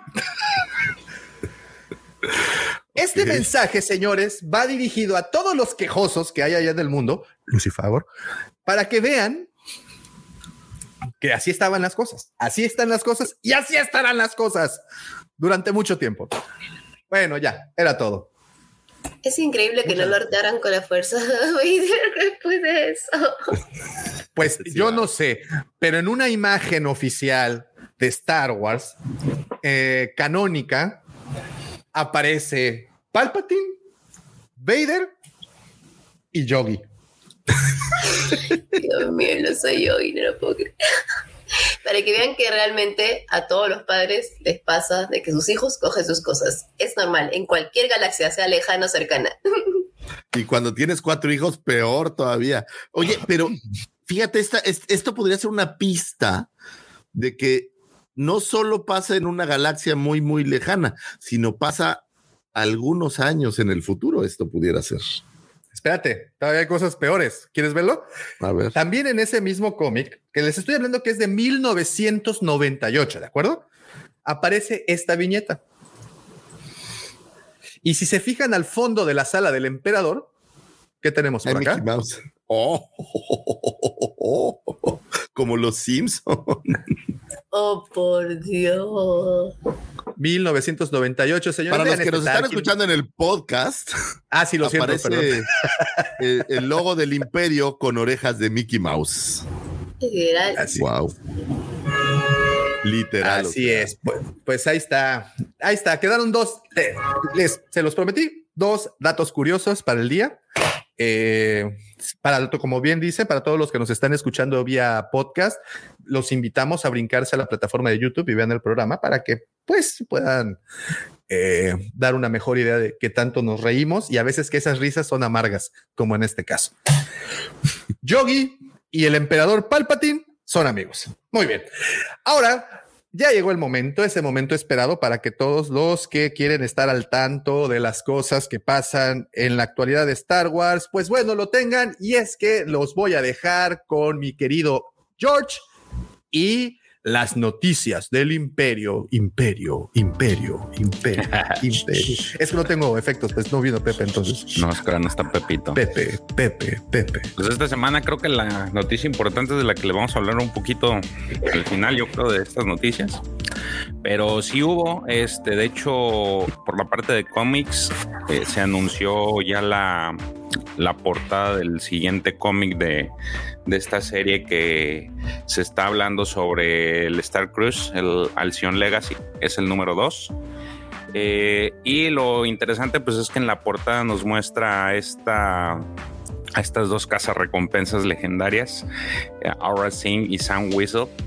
Eh, la historia sin corto es que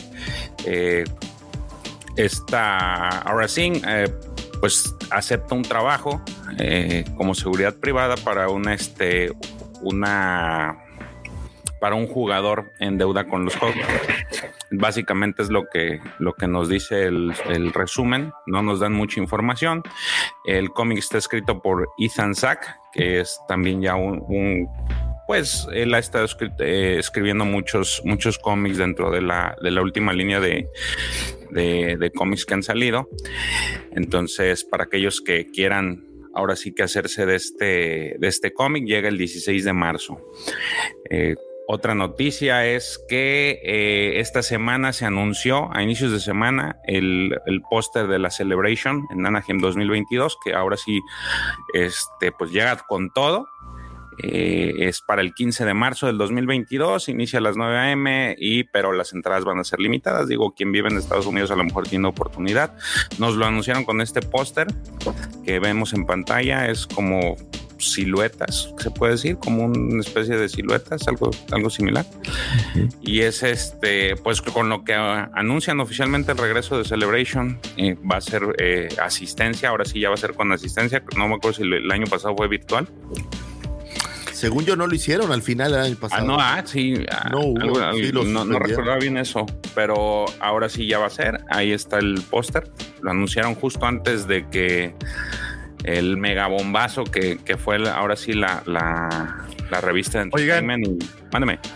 Y perdona aquí que te interrumpa, George. Eh, nada más, ahí queda una solicitud. Fíjense que el día de ayer postearon en La Nación Wampa, alguien publicó, no recuerdo quién, porfa, si, si me pueden echar la mano con esto, que están actualmente inició el registro de podcast de Star Wars para la Celebration para que puedan entrar como medio a la al y alguien eh, les agradezco de corazón, alguien nos propuso eh, mandaron ya la solicitud, así es que creo que si nos unimos todos como hermanos y nos abrazamos y el duro oh. jalamos parejo y manden esta solicitud, posiblemente, posiblemente este, pues veamos la celebration desde la televisión, porque no sé si vayamos ahí, pero. No, no, a ver, Davomático, voy a hacer aquí un compromiso. Si somos invitados a la celebration, te voy a llevar a Davomático. No, no te voy a llevar porque es cumpleaños de Mica, ya vale madre.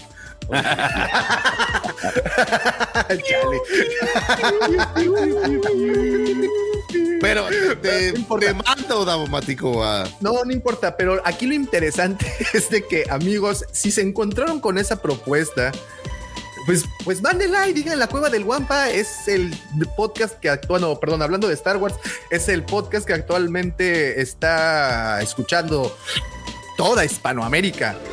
Y también todas las personas que hablan español están escuchando hablando de Star Wars y hasta saltando el charco este llamado Atlántico, también allá del otro lado están escuchando hablando de Star Wars. Si Oye, nos van, a, unimos van a todos como los quitar, van a decir que para quitar la competencia nos robamos al profe de Star Wars con amigos, nos robamos Eh, al, al sí. Checo y a Pepe de, de todos, Jedi and the Rebels. O sea, estamos todos, todos, todos, todos. Las así, jugadas, ya. las jugadas. Tenemos ya, Mari ya llegó también como representante, o sea, ya estamos armados. Ahora, llévenos a la Celebration como el podcast oficial de Hispanoamérica. sí sería Ahí está. maravilloso. Ahí está. Güey, es que es, es, es- es en serio, fíjense. Tenemos al profe hasta el borde sur de la galaxia. ¿Estás de acuerdo? Tenemos Sí. a Mari ahí por, por, por la parte media de la galaxia. Nosotros estamos pues arriba, no más arriba de la parte media de la galaxia. Tenemos a los que están hasta el- a la parte norte de la galaxia. Oye, ya abarcamos bastante. Abarcamos todo, todo. Por favor, hagan posible esto.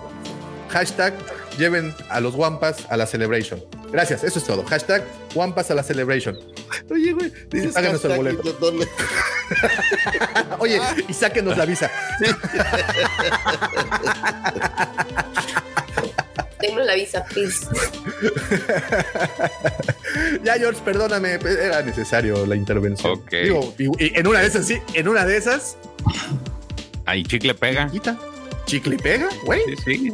A Wii, a Wii, Wii. Oigan, eh, había un rumor que se presentó en la semana, no sé si por ahí alguno lo llegó a, a- a leer, y es de que aparentemente se ¿Lo de está planeando una adaptación del libro del heredero del imperio de, de Timothy Zahn. Este, dicen que este sería el clímax de varias series de Star Wars, lo cual incluiría pues el Mandaloriano y Ahsoka. Este, entonces, no sé, digo, es igual, también es un rumor, pero ustedes qué les parecería que por ahí se encaminaran ahorita estas dos series, al menos que son las que más marcan? ¿Les gustaría, no les gustaría? Pues creo que sería lindo, nada más que hay muchas cosas que creo que el canon no va a, cuadrar. A ver, a menos de que le metan ahí alguna explicación sabrosa, ¿no? Pero ¿Alguna sería- maroma? Sí, o sea, Digo- creo que no, no va a ser la historia así tal cual como es. Le van a dar, porque de por sí ya la están dirigiendo. Con el Mandalorian han estado dirigiendo, como que uniendo los personajes para enfrentarse a Tarkin, entre- perdón, a este, al gran almirante. Entonces, en Ahsoka posiblemente nos den más pistas, pero a mí me encantaría. O sea, aún así la modifiquen. Confío mucho en que harían que la historia aún así no pierda su esencia del gran almirante. Profe. Sí, hay, hay que ver cómo lo, cómo lo adaptan, ¿no? Es decir, qué cosas toman. Obviamente todo lo que está en, en la trilogía de Heredero del Imperio no lo pueden tomar. Eh, hay que ver qué cosas toman. Sabemos que eh, la tecnología de, de la reconstrucción de los, de los rostros está cada vez más avanzada, cada vez sale mejor. Así que es probable que veamos nuevamente a, a Luke, Leia y Han jóvenes este, y que no, que no, es decir, con, sus rostros digitalizados, ¿no? que sean interpretados por otros actores. Pero bueno, es decir, mucho más tampoco me, me atrevo a, a decir, porque además es un. Es un este. Es un rumor, cada vez más fuerte, pero no deja de ser un rumor. Confirmación oficial todavía no hay nada, ¿no? Así que bueno, vamos a ver. Hay un tema ahí bien interesante que, que lo pudimos ver sobre todo con, con el MCU en Marvel. Les encanta dejar pistas por todos lados dentro de las películas para después detonar en cosas más grandes. Y yo creo que sin duda alguna el solo hecho de mencionar a Thrawn en el Mandaloriano es una gran pista de que tarde o temprano va a haber algún material donde regrese Throne a live action, o bueno, donde venga Throne a live action y donde podamos ver la historia. Ahora, si ves los tiempos que más o menos están cuajando, pues pareciera que sin duda alguna la historia pudiera ir en algún tenor de que está perdido por ahí en la galaxia y a lo mejor incluso juntar a, Ez- a Ezra, que al final Rebels parece que va a tener pues bastante más involucramiento. Entonces, yo digo, estamos viendo a los inquisidores, no quiero hablar de eso, pero si ya los están trayendo completitos, yo creo que es muy probable que vamos a tener a Tron o seguro que lo vamos a tener, y seguro tomarán algunos elementos. No, no creo que no podrían tomar, vamos, todo el heredero del imperio, porque las películas de Disney pues ya lo destrozaron. Pero a lo mejor algunos elementos como el hecho de que estén perdidos, no sé, algunas cosas por ahí que pudieran traer y que va a ser, va a ser lindo ver aunque si a mí me lo preguntaras, yo rebotearía algunas cosas sin Jesús. Aunque el canon, como, como que el canon agarrara un, un, un canon verse, una cosa así, creo que sería, sería una cosa linda. Y yo no creo que alguien se quejaría al respecto, salvo yo tal vez por alguna razón que desconozco de mí mismo, pero no creo que la gente le molestara tanto que, que bifurcara si pues en una de esas que toda la historia de Ben Solo, pues es, y lo mismo, es una leyenda. Imagínate que hiciéramos este switch donde lo que pasó con Disney es la leyenda, o se vuelve parte de Legends porque nadie está seguro, y ahora esto se vuelve el canon. Creo yo que, creo que a nadie le disgustaría, al menos, bueno, ni a mí me disgustaría que soy el quejoso, entonces, pues vamos a ver. Oye, eh, nada más el comentario de la semana. También debo decirles, como saben, tenemos un chat entre los panelistas aquí y el comentario de la semana fue el del profesor. Y ahorita me recordaste, Lucifer, el Estaverse. El... Nada más se las pongo ahí. El Estaverse. Exactamente. No, pero sería, ¿a poco no estaría chido que rebotearan, que dijeran Ingesu. Ya, las de Disney ya pasaron, ya todo el desmadre, pero ¿qué creen? Eso era en la leyenda. Y el no, está Katy Kennedy, olvídalo. Eso no va a pasar mientras Doña Cata esté en el trono. Sí. Ahí, sentada, tuiteando. Fui un soñador. Bueno, pues veamos a Tron en alguna faceta. Será, será lindo. Pues bueno, esas, ahora sí que eso fue la, la poca información que hay, porque toda la noche o digamos que toda la semana se la llevó, pues obviamente en primera parte la revista de Entertainment y posteriormente el tráiler de ese señor que vemos en pantalla que está abrazando el señor Davomático. Davomático, ¿por qué está como almidonado?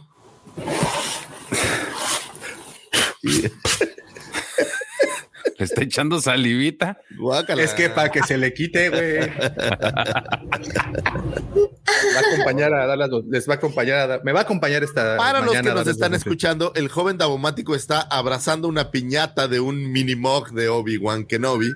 La abraza con efusividad. Tengo información de inteligencia que la ha abrazado toda la noche y todo el que no se oye, dicen que no se hizo con dicen que no se no se usó en grudo, fíjate.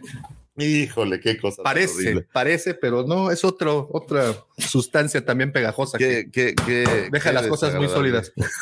Este, no, aquí le mando un saludo al abogado que ve hace el rato que llegó. Soy el abogado. aquí ah. está. Fueron un obsequio del abogado, eh, tanto eh, Obi-Wan. Están muy bien hechas, ¿eh? Están muy bien hechas, vean esto. Por ahí tiene también al, el chamaco, el verde. No, no, ¿Es el chamaco o es el, el, papá? No, no, no, no, es el papá, es el tío. El Ahí está. Ahí. Oye, güey, sí, pero que pues son versiones de los Mighty Mugs, está, está padre. Sí, están muy bonitas, pero, pero, pero, oye, no se rompe, ¿no? O sea, no, yo no las. Pues por eso se las jaleo que le has dado a la pobre madre, sí, aguanta. Ah, no, le puse una capa de barniz extra, Lucy Favor, ¿de qué hablas? Todo lo contrario. Yo no vine aquí a destruir, yo vine aquí a construir. ¿Ok? Bueno, pero Obi-Wan me acompaña para dar esta. esa imagen me dejó ya un trauma, güey, de solo decirlo. okay.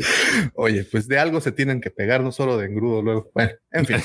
Eh, que, dice, dice Federico que devuelva ese Jesús a la, a la iglesia. ¿Te imaginas, güey? Imagínate que lo agarras a palos y te agarran, sí te madrean, güey, sí te van a linchar. Se te seca la, se te seca la mano, güey. ¿eh? Se te seca la mano. Pues bueno, imagínense que así de emocionado estoy que, que tuve que ir a abrazar a Obi-Wan, porque pues de verdad esto se descontroló esta semana. No sé qué, no, no, no sé. Oye, a mí eh, lo que me encantó fue la cantidad de memes que, que vi Es impresionante. De verdad que, Juan Gabriel, gracias por hacer esos materiales tan bonitos que, que ahora te los, te los están haciendo cameos en Star Wars. Todos mis respetos. Juan Gabriel es canon. Juan Gabriel es canon. Oh, Así como yo. ¿Creen que en, en, en general creen que sí gustó? Sí. Pues el otro bueno, evidentemente estamos hablando del teaser de Obi-Wan, ¿no? Eh, eh, eh, evidentemente estamos hablando del teaser de Obi-Wan. No sé si ya habíamos dado introducción al tema, pero creo que de eso se trata, ¿no? Que estamos, eh, ya nos mostraron como las primeras imágenes de, de la serie y, y, creo que en general la gente está muy contenta. Creo que la, la mayor magia que tiene el teaser es finalmente ver un producto terminado o bueno, pedazos de un producto que ya da, porque con esto de que la aplazaron y todas estas cosas, como que había todavía, o al menos eh, en mi caso, había como, bueno, pues a ver cuándo sale. Pero ya que estás viendo esto suceder, pues ya se siente como más cerca el tema y eso creo que es la primera palomita, ¿no? El decir, oye, ¿sabes qué? Ya, finalmente ya la terminaron o bueno, ya, que ya debe estar terminado, deben de estar en retoque si es que no está totalmente terminado y ya tenemos el producto, vamos a ver qué, qué sucede, ¿no? Si bien, oye, si bien el, el inquisidor se puso gordo, digo que lo pongan a dieta otra vez, pues pues creo que, digo, habrá cosas que criticarle, seguro, seguro yo encontraré mil y un cosas que criticarles como un superpoder que tengo. Pero estoy contento, me da gusto que ya, que ya al menos. Oye, y tu superpoder ya está permeando al profe. ¿Por qué haces eso?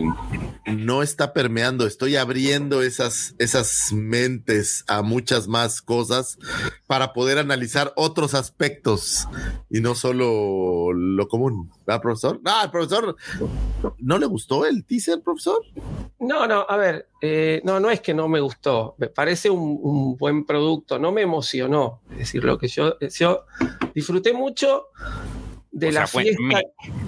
Disfrutó, disfruté mucho de la fiesta que se armó alrededor del teaser, ¿no? Es decir, vi varios programas el miércoles este, de, de amigos que inclusive están acá en el, en el chat, por ejemplo el de Mandalore Express, entre ellos, que se hicieron en vivo ahí en el momento, al poquito de salir el tráiler o el teaser, y disfruté más de toda la emoción que transmitía esta gente eh, al, ver el tráiler, los panelistas, los, los, que, los que estaban en el chat, que el tráiler en sí. A mí realmente no, no me emocionó, yo ya lo dije antes, no es, no es una serie que yo espero, yo esperaba la serie de Boba Fett, creo que para mí eso fue el, el producto más, más esperado. Eh, y siempre dije que Obi-Wan, eh, Anakin o Vader, es el otro personaje del cual sabemos muchísimo. Entonces, este, siento que por ahí van a meterse en una zona donde cualquier cosita que, que, no se corresponda con, con, con, lo que ya está contado va a generar mucho ruido. Y eso me trae un poco este, de, de temor. ¿sí? El tema de la, de la cabeza del inquisidor, la verdad, a mí no me molestó. Es decir, yo después vi todo el, el, el, el, lío que se armó, si la cabeza tenía que ser más larga, más, más corta o, está muy gordo, qué sé yo. La verdad no me molestó. En sí el tráiler no me generó ninguna emoción.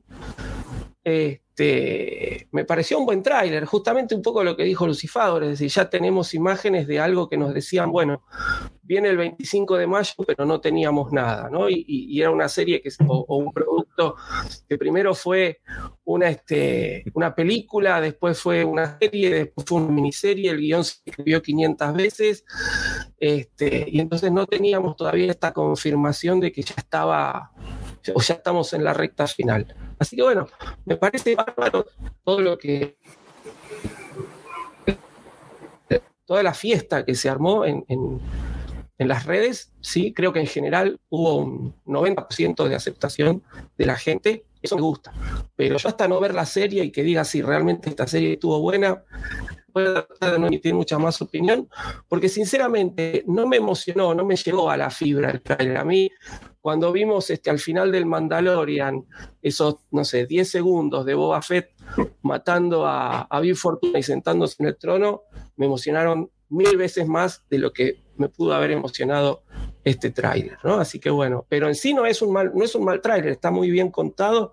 Creo que nos han presentado distintas situaciones que nos van dando eh, un panorama de lo que vamos a ver, ¿no? Así que no me parece mal hecho.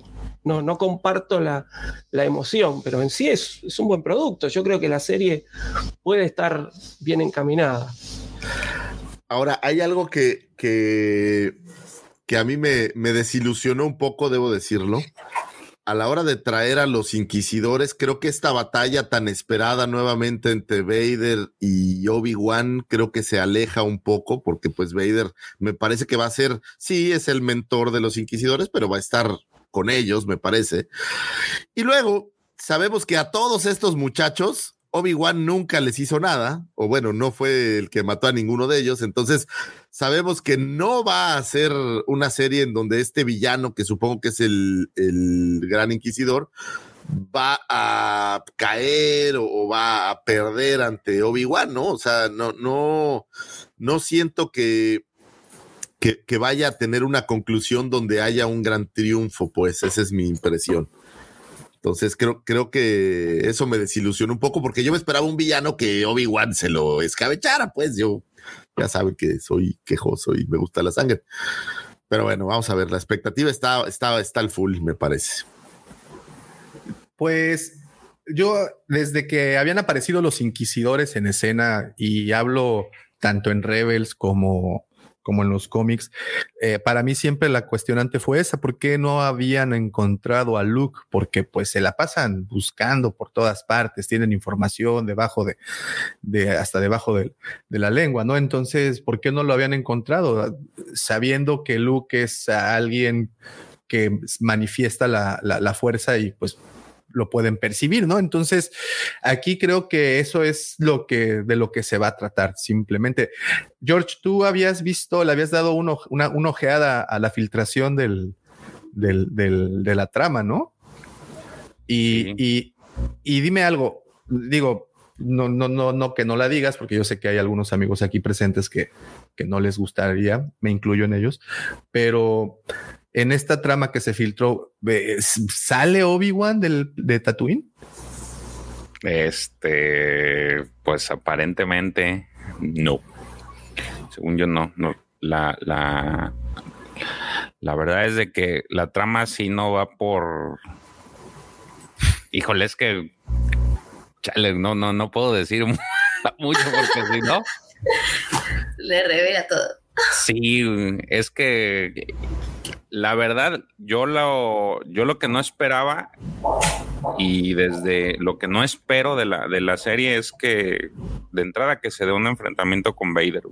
Eso creo que quedó justificado desde hace mucho, desde que salió la, la, la serie o desde que se anunció. Y siempre lo he dicho que, que, si llega a suceder, más bien todo lo que, lo que hagan en este momento con esta serie, sí va a ser algo que va a impactar mucho más para los fans que, por ejemplo, lo que pueda suceder en Ahsoka, lo que ya sucedió con el Mandaloriano, porque te estás metiendo con la trilogía original. Es, ese es el problema, porque te puedes meter con las precuelas y a lo mejor no pasa nada. Te puedes meter con las secuelas. Pero, ¿por, qué, ¿Por qué mencionas que se está, que te estás metiendo con la trilogía original exactamente? Creo que cae porque aquí se exactamente. Que no, es a lo que voy y creo que es lo que ya habíamos platicado, por ejemplo, también con el profe, el que, el que se dé una pelea entre ellos no es, no es factible porque les, le, precisamente eso, porque se supone que en el encuentro que tienen en, en el diálogo que tienen en, en el diálogo no habían, eh, se da a entender que no, no se habían visto desde, pues desde lo que pasó en, en su último encuentro. Pero digo, quien ha tenido oportunidad de, de escuchar el, ese diálogo una y otra vez, pues la realidad es de que queda muy abierto, ¿no? No, no es como muy contundente el hecho de que se especifica que la última vez que se vieron fue en pues, Mustafar. Pues no, pero si, te está, si la gente se está peleando por una, una cabeza que está mal hecha y que no parece huevo, imagínate. ¿no? Sí. O sea, solo por mencionar algo, y si la gente se ha peleado porque un Stormtrooper no era del color que aparecía en los cómics y que de repente te lo ponen de otro color, son cosas que, que te digo, si, imagínate el grado de, de- de queja que va a haber en ese, en ese momento. Y digo, basta, pregúntale al profe si, si él va a estar de acuerdo en que se, se peleen porque pues le van a dar en su mandarina, tal y como lo hicieron cuando en su momento este, cambiaron la, la- la idea de que el, este Owen era hermano de, de Obi-Wan en aquel entonces. De Obi-Wan. Sí. Entonces, sí, sí está, está muy difícil. Este, pero la, la idea que, la idea que uno espera de los, de, de en- en- digo, regresando al tema de, de, de este plot filtrado, creo yo que na- no es lo que, al menos no era lo que yo esperaba de lo que va a ser la, la, la serie, y creo que eso me, me gusta. No, no les quiero dar más información, Es pero que, ¿sabes qué? Aquí, aquí justamente en eso, a mí me gustó mucho, me, me evidentemente me emocioné ¿tú, mucho. tú leíste ese plot?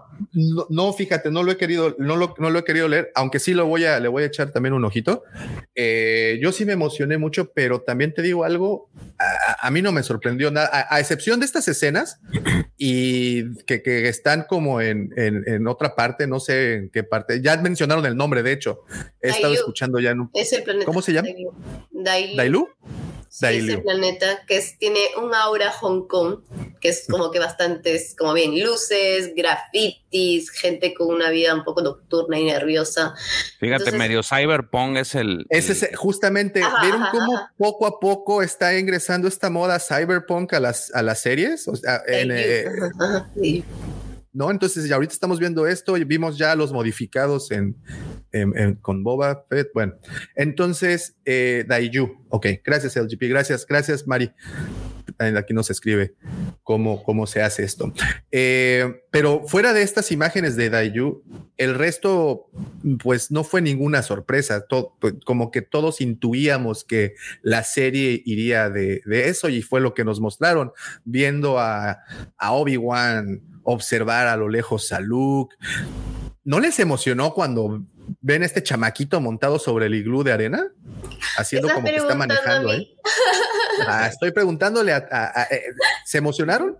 Yo sí, o sea, a mí, y yo es más, casi me pongo a llorar, la verdad es que, o mejor dicho, sí me salió mi lágrima, porque si bien no, estaba, no esperaba que me lo muestren a luz de niño, eh, pero podía haber esa posibilidad. Pensé que dije, ah, pasará como caminando, ¿no? En la granja ahí con sus tíos, ¿no?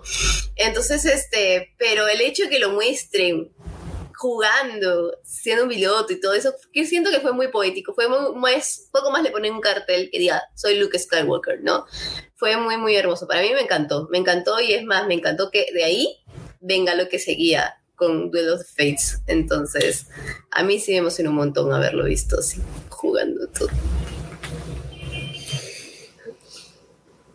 Pues favor, no, en serio, no movió ninguna. Es que es- Se me difícil, figuró, Sacarle agua a las piedras. Se me ¿no? figuró muy parecido a, a ver a Anakin de joven, ¿no? A lo mejor esa es la idea, que se parezca un poco a, es más, el iglú se me parece, ¿te acuerdas aquel póster donde se veía Anakin parado, pero la sombra de Vader? Reflejando a se me, Vader, sí. me recordó, no sé por qué mucho a eso. Y bueno, es difícil sentir que hacen algo nuevo, me parece que es complicado, pero me, sí, a mí sí me llamó la atención, digo. Así que digas, ay, movió fibras, la verdad no puedo decir que fue así. Pero sí me parece que, ya sabes, voy a tener mis quejas de siempre, ¿no? Creo que el diseño de los inquisidores está piñatísima. Ya sé que mundo se quejó a mí, la verdad. Pues, pues digo, tienes toda la tecnología para hacerlos como ya los viste. Eso me emocionó bastante, sobre todo por Jedi Fallen Order, más que por otra cosa, el decir que vamos a verlo. Me parece que vamos a ver eh, a Vader más bien en una faceta entrenando a los inquisidores. Creo yo que todo esto que vimos por ahí en los cómics de cómo los entrenaban y toda esta presión, creo que Pero- es el papel que Vader va, va a generar. Pero sí, está interesante. Vader los repudiaba, ¿no? De cierta forma. No, pero él los entrenaba, pues él fue el quien se puso a entrenarlos para que se supone que aparte eran unos pepinetes. A todos los madreó, les cortó brazos y a la Sí, novena hermana le partió la panza, o sea, los tenía todos jodidos. Eh, pues se supone para buscar los días, pero eh, Vader siempre pensó que eran, pues, que eran chafas, no eran Siths. Entonces, para ellos, pues siempre eran, pues, pues. yo De creo hecho, que se los chalán. esconde Palpatine y de repente se los. Claro, o sea, era un proyecto, un proyecto aparte, que yo creo que tal vez sentía un poco de, no sé, recelo, porque no se lo contó a Vader hasta que luego se enfrentó con el Gran Inquisidor, ¿no? Y luego ya Pero sé yo lo creo que, que- sucede. Yo creo que, que lo que quería Palpatine literal no era ellos, sino que Vader entrenara. Me da esta impresión como que, como que trajo a todos estos güeyes para que Vader los entrene, pero, pero iba a ser más bien al contrario. O sea, tú, tú hazte más fuerte. Digo, viene saliendo ahora sí que de una gran operación donde le pusieron todo mecánico. Entonces yo creo que necesitaba algo de, pues no, ponerse al día, ¿no? Supongo. ¿Saben algo que sí me sorprendió del tráiler, aparte de Ayu? Fue la cantidad de extras que han usado. O sea, se ve una calidad de Se producción. ve, se ve O grande. sea, tiene más extras en una escena nomás de todo lo que han aparecido en Boba Fett. o sea, es... Mos Pero es que in- inclusive el, el trailer como tal, si lo ves, es lo estás viendo como si fuera, fuera una, un tráiler de Una una, película. película. que va a salir a cines.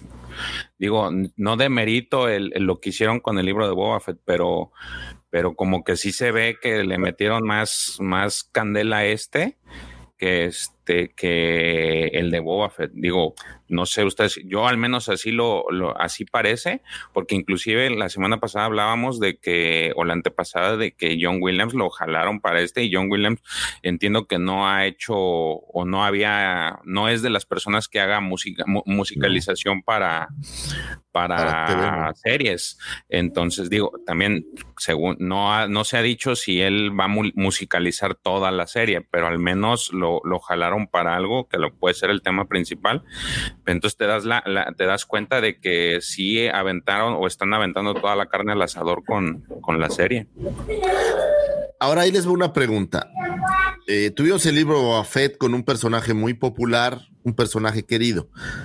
¿Es más querido Obi-Wan como para que le Sí. echen más carne al asador? Sí, Sí, sí, yo creo que claro. Sí, Sí, sí, completamente. Eh, y- y, aquí es la pregunta. A ver, Lucy, favor. Aquí te pregunto, después de haber visto todo esto, ¿en dónde carajo ves a Grogu aquí? Pues mira, yo no dudo, güey, que vayan a salir y ojalá de verdad la boca se me mega haga chicharrón y que me calle la boca Disney, pero yo sí creo que en algún punto vas a tener a Grogu, vas a tener un comentario, vas a tener una liga en algún momento. Y vamos a ver, ojalá me, me la boca. gracias. Giovanni, gracias. Muchas gracias, Giovanni. Muchísimas gracias por ese. Porque acuérdate que esa- estamos en el Filoniverse y si bien esto es como el a un lado de Filoni, todas estas series van a ir ligadas aparentemente. Estamos hablando de que obviamente Heredero del Imperio, la versión que saquen pudiera ser el futuro, pero yo creo que todo esto va a ir ligado. Güey, estás trayendo a los inquisidores que son personajes que están en, en Rebels hasta el cogote, o sea, es Filoniverse, güey. Es, o sea, están ahí, pues, no puedes negar que la conexión de, de esto con Fabro y con Filoni está ahí, güey. Si la serie va de eso. O sea, la No serie vas va a ver de a Grogu. No va a salir Grogu. Nadie va a mencionar a Grogu. Hay más posibilidades que aparezca Cal Kestis que Grogu. Está bien, pero yo, yo creo que va a haber alguna liga. Hoy leía, es decir, obviamente tampoco es ninguna confirmación porque me llegó al, al celular, me llegan todas noticias de Star Wars, no sé por qué, pero este, ¿Quién sabe? verdad? llegó ¿Quién una sabe que qué sucedió? decía, decía algo así como Obi-Wan confirma flashback, en Obi-Wan, perdón, Iwan McGregor confirma flashbacks de las guerras clon en Obi-Wan. Entonces entré a leer la nota porque digo, bueno, a ver, si es muy importante, le mando el, el link a George. Era nada, un desvarío del, del, que escribía, no, no era nada oficial. Iwan McGregor no había confirmado nada. Este, pero yo creo que si se pone algún, en algún momento algún flashback este, de las guerras clon, ahí tranquilamente si nos muestran un paneo, no digo que se centre en eso, pero un paneo del templo Jedi y se pueda ver a, a Grogu escapando, ¿no? Cómo lo salvan, qué sé yo, alguna cosa así. Este, no digo que vaya a pasar, pero todo, es decir, no tiene que ser algo puntual, algo que sea, acá está Grogu, pero sí una cosa de fondo, ¿no? Tal vez como para ir uniendo así como hicieron que, que, Luke le hace recordar ese momento en el que él ve el ataque al templo Jedi, este, que veamos por ahí, sí, cómo se escapa, ¿no? Qué sé yo, en algún flashback. ¿Qué tal que los inquisidores están buscando a Grogu? No, o sea, sí, pero no. oh, mira, yo, yo escuché, escuché hace ayer o antier, escuché que eh, de hecho fue, si anda por aquí JP, justamente él fue quien lo mencionó.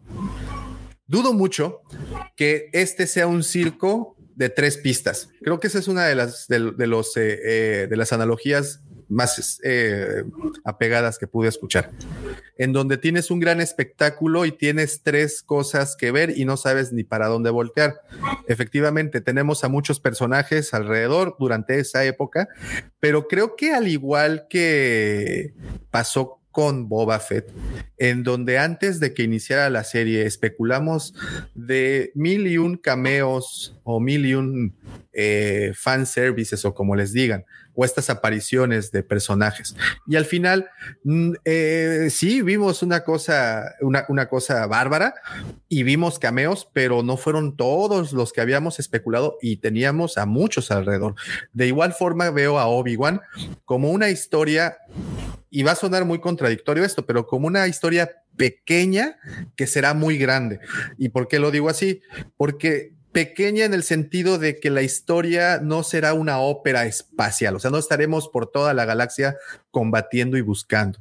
Vamos a estar centrados en un planeta, en un, en un escenario que es, en este caso, Tatooine y posible, y bueno, no, no posiblemente, ya nos confirmaron que este otro que se llama Dayu, ¿no? Pero va a ser grande en el sentido de que, como también mencionó Mari, y como están mencionando, la producción esta no le pide nada a ninguna película de Hollywood. O sea, lo que tienen acá es, es una película muy larga, ¿no? De, de, seis horas, de cinco horas mínimo. Eh, entonces yo veo una historia pequeña en donde únicamente Obi-Wan de una u otra manera logra disuadir a los inquisidores para que estos no encuentren a, a, a Luke. Vimos la escena donde aparece Owen Lars viendo unas piernitas de un ejecutado, no, no, no sabemos más el único que nos mostraron.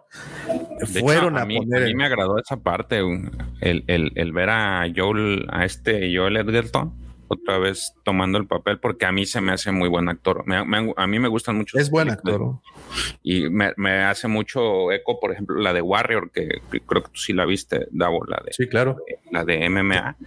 Y me gusta muchísimo su trabajo que de él. Entonces, de las cosas que a mí me emocionaron mucho fue verlo a él.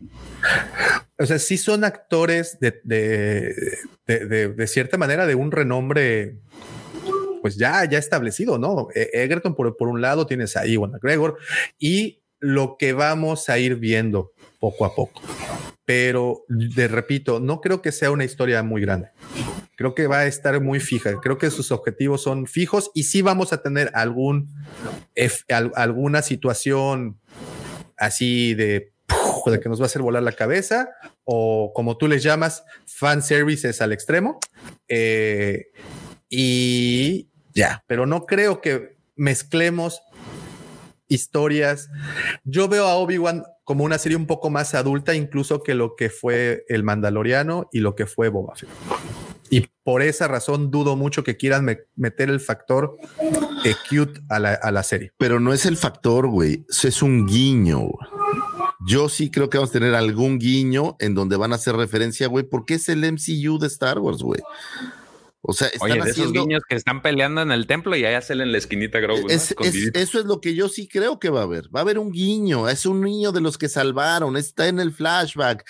Es parte de la lista que tienen los inquisidores para atrapar algo. Y yo creo que lo es porque esto es justamente el MCU de series de Star Wars, en donde va a terminar en un gran evento. Se van a juntar todas las series en un gran evento, que a lo mejor es el heredero, yo qué sé pero están amarrando y Disney va dejando pistas, güey. Yo sí creo que va a ser una pista. A lo mejor van a mencionar a Bocatán, a lo mejor van a mencionar a, alguno de ellos, pero va a haber un guiño de estas series que ya vimos por ahí. Y digo, pues estás en Tatooine. El Mandalorian, el libro de Boba Fett sucede en Tatooine. Puede haber ahí alguna cosa que conecte, yo qué sé, ¿no? O sea, yo creo que sí vamos a tener algo y es, es- es- son ellos, güey. O sea, los inquisidores son ellos. Es Filoni. No, es el. Groguverso. Por eso, pero, pero es él, o sea, son, son parte de su ADN. Entonces, ¿cómo no atraer algo, algo del, del Groguverso a, a esto? Digo, ya vimos en el libro Fett que fue un quítate tú. O sea, en el libro de Fett nos sorprendió. Sí, que- que pero dijeran, es que. Obi-Wan no es Boba. Fett, güey. Por supuesto, estoy de acuerdo. Obi-Wan tiene una piñata, güey. Y tú sabes que aquí en México, hasta que tienes una piñata, eres alguien. Si no tienes una piñata, no eres absolutamente nadie. Y yo no veo A ver, ninguna piñata de. ¿De Grogu no ves Grogu. piñatas? Aquí tengo una piñata de Obi-Wan. ¿Estás seguro que no hay piñatas de Grogu, güey? Ups. Yo creo, no, ojo, yo estoy igual que tú, yo no quisiera que sucediera. Yo, tú, digo, tú sabes lo que odio estas cosas. Yo desearía que fuera totalmente aparte, que fuera independiente, que nos trajera situaciones nuevas.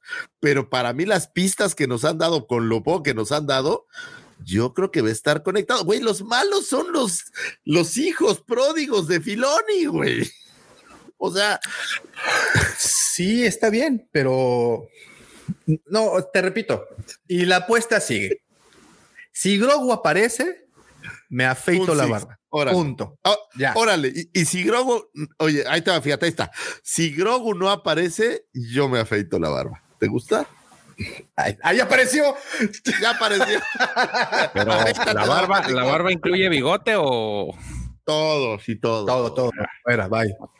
Bye, bye, ahí bye. está pues. Que aquí, Afortunadamente. públicamente ahí está la apuesta, señores. No va a aparecer. ¿Para qué No lo invocas? Ojo, yo hablo de que aparezca o que lo mencionen en algún punto. No, Ay, ay, ay, ya me ya me podríamos- rompiste la madre, porque ahí un ampliamos guiño. el mundo. Hay posibilidad que haya ok, un guiño ok. por lo que tienen Un los... guiño. Yo hablo de un guiño. Ni- no lo van a ni mencionar, güey. No lo van a mencionar. Van a ver. Pero la verdad sí, sí no me gustaría que no salga ni un guiño a Qui-Gon y sí salga a Grogu. La verdad eso sí no me parecería. Pero si salen los dos, pues ya. Contarle que salga Qui-Gon. Aunque sea eh, como un guiño, no solo no, no. si no sale como fantasma, si no sale como voz, si no sale aunque sea a él. No, o sea, no nos olvidemos que, que Yoda lo manda justamente a, a Obi-Wan a, a- ¿cómo es? a meditar y a tratar de conectarse con Qui-Gon por medio de la fuerza. Entonces es probable que tengamos algo así. Que no lo hayan puesto en el tráiler justamente para que sea por ahí una, una sorpresa, entre comillas, ¿no? Porque Oye, no todos, mal estamos esperando algo de eso.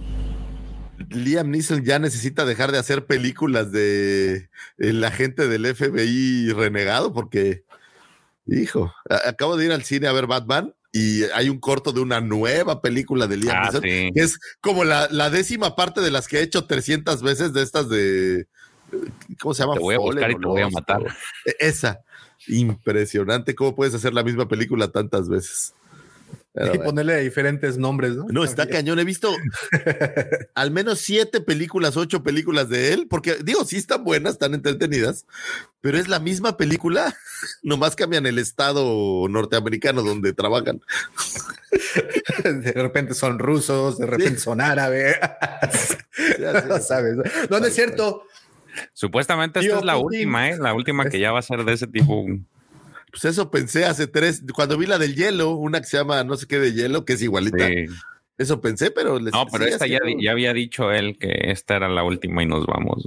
Hijo, por piedad. Bueno, en fin, pues bueno, tendremos que esperar ya al, pues ya nada, el 25 de mayo ya tendremos el estreno de, de Obi-Wan, una serie evidentemente bastante esperada y que pues ya le, se le puso, ya se le puso sabor a esto porque ya hay hasta puestas y todo. A ver, ¿no? una pregunta, a ver, fíjense. Cuando termina la segunda temporada del Mandaloriano, nos dieron ese gran eh, cierre en donde abren la puerta a una temporada de la que nadie sabía nada.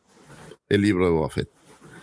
¿Ustedes creen que terminando Obi-Wan nos hagan ver que viene algo más? La segunda temporada del Bad? Batch. No, no, pero eso ya sabes que viene, güey.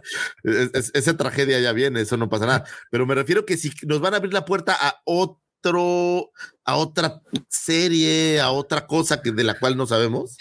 Cuento con ello, que, que eso es más seguro que salga el sol pasado mañana. Es la fórmula. Sí, claro que sí. Es ¿Qué la escena post créditos. ¿Qué les gustaría ver? Así digo, así rápido, un.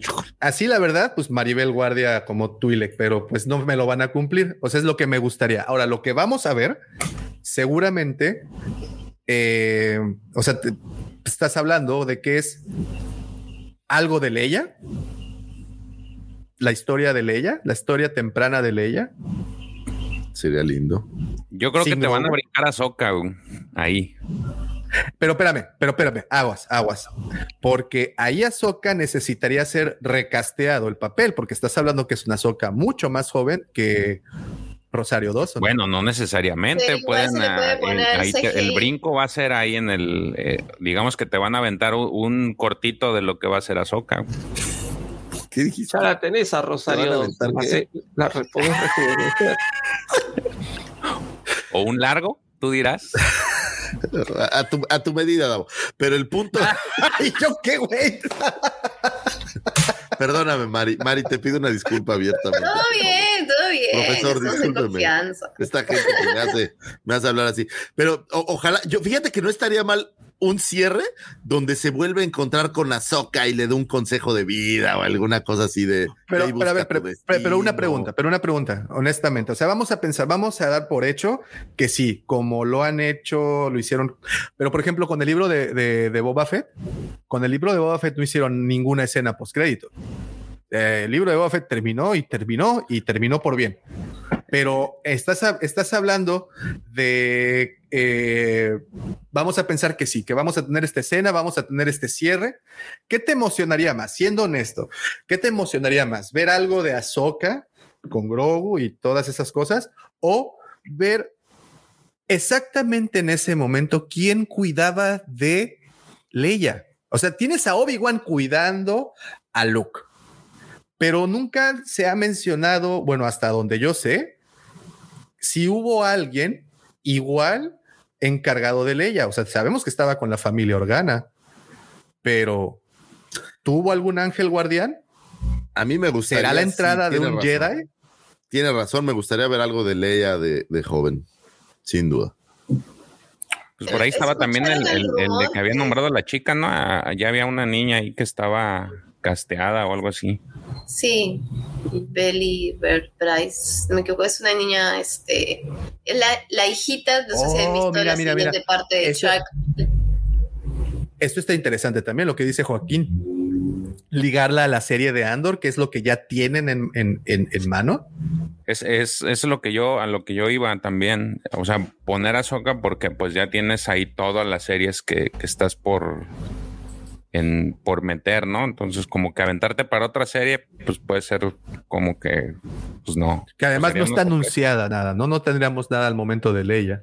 Ujú. A mí me, me parece que con la serie de Andor todavía hay como una brecha temporal. No sé cuántos años hay, pero si, si, si para, para New Hope eh, Luke Sí. tenía unos 19 años y acá no sé qué tiene, 7, 8, entre 8 Bueno, y pues 10. estamos hablando que más o nos menos van de la edad de años, ¿no? Entonces, este, es puede ser que, la, que, encuentren una manera de unirla, pero yo creo que por lo menos hay o debería haber unos seis años de diferencia entre la serie de Obi-Wan y la serie de Andor, ¿no? Entonces, capaz es más probable que nos den un- una sorpresa por ahí orientada a Leia que este, a algo que ya sabemos que va a venir. O de Y y les, y- y les Justamente gustaría el, ver. el sentido de la escena postcréditos es sorprenderte con algo. Si te dan algo que ya sabes que nos van a dar, es como que se pierde un poco el efecto. Al- algo de Vader.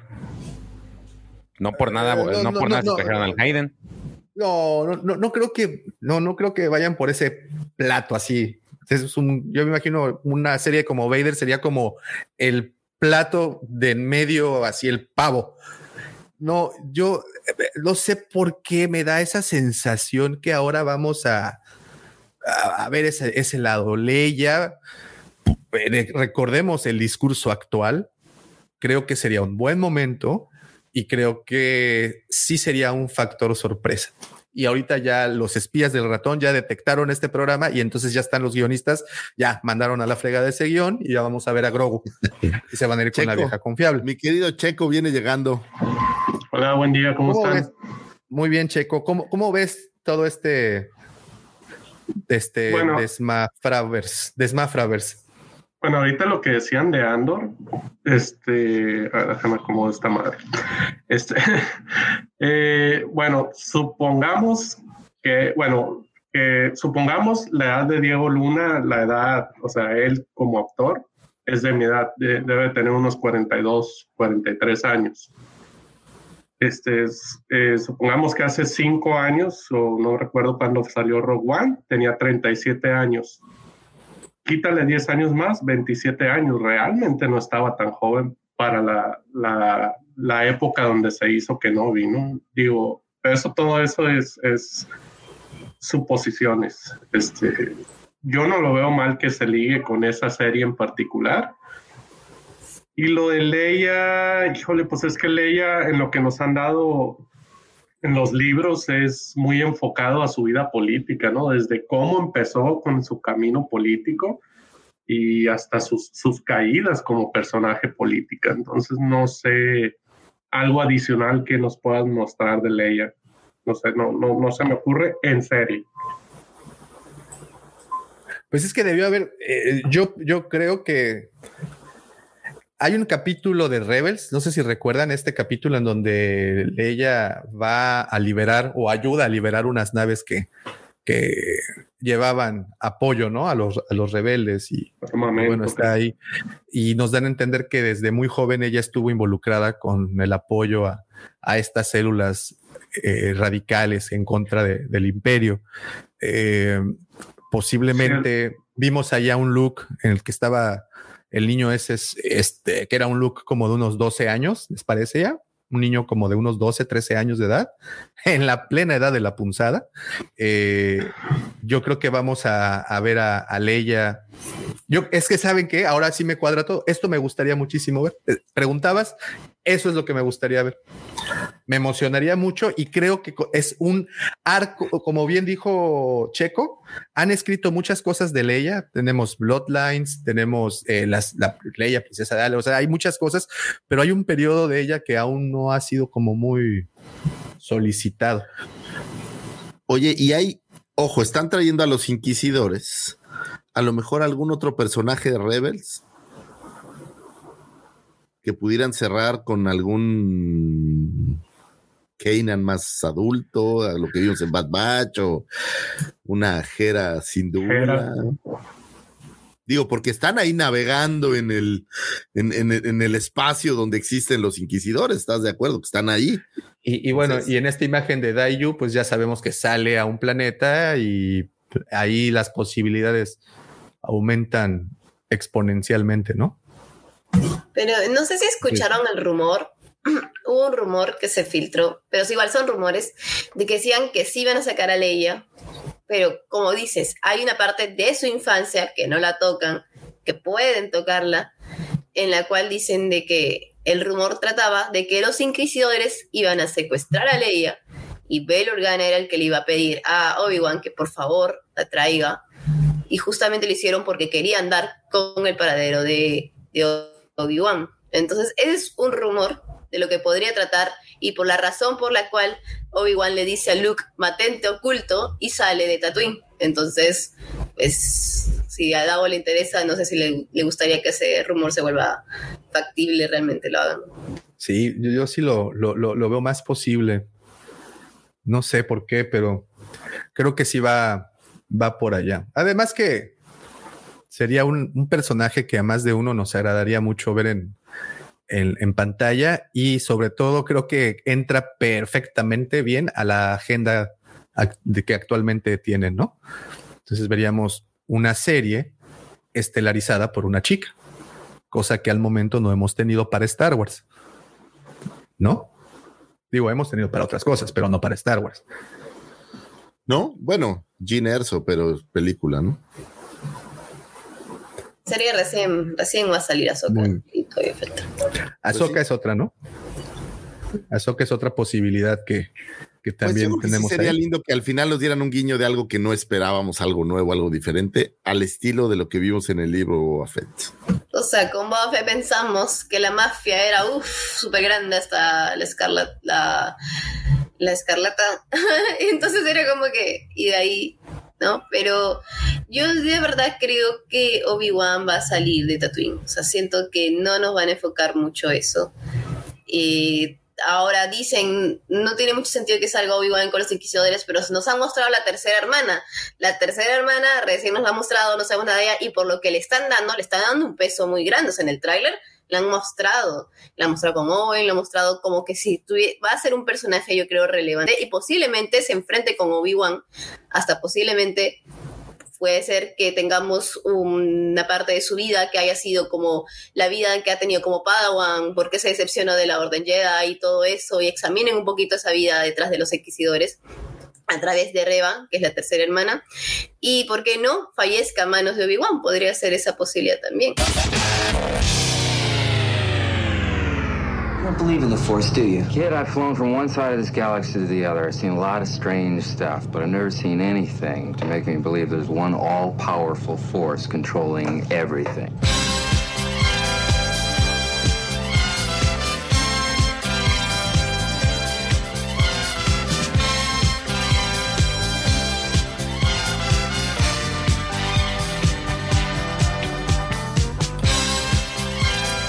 Los Inquisidores.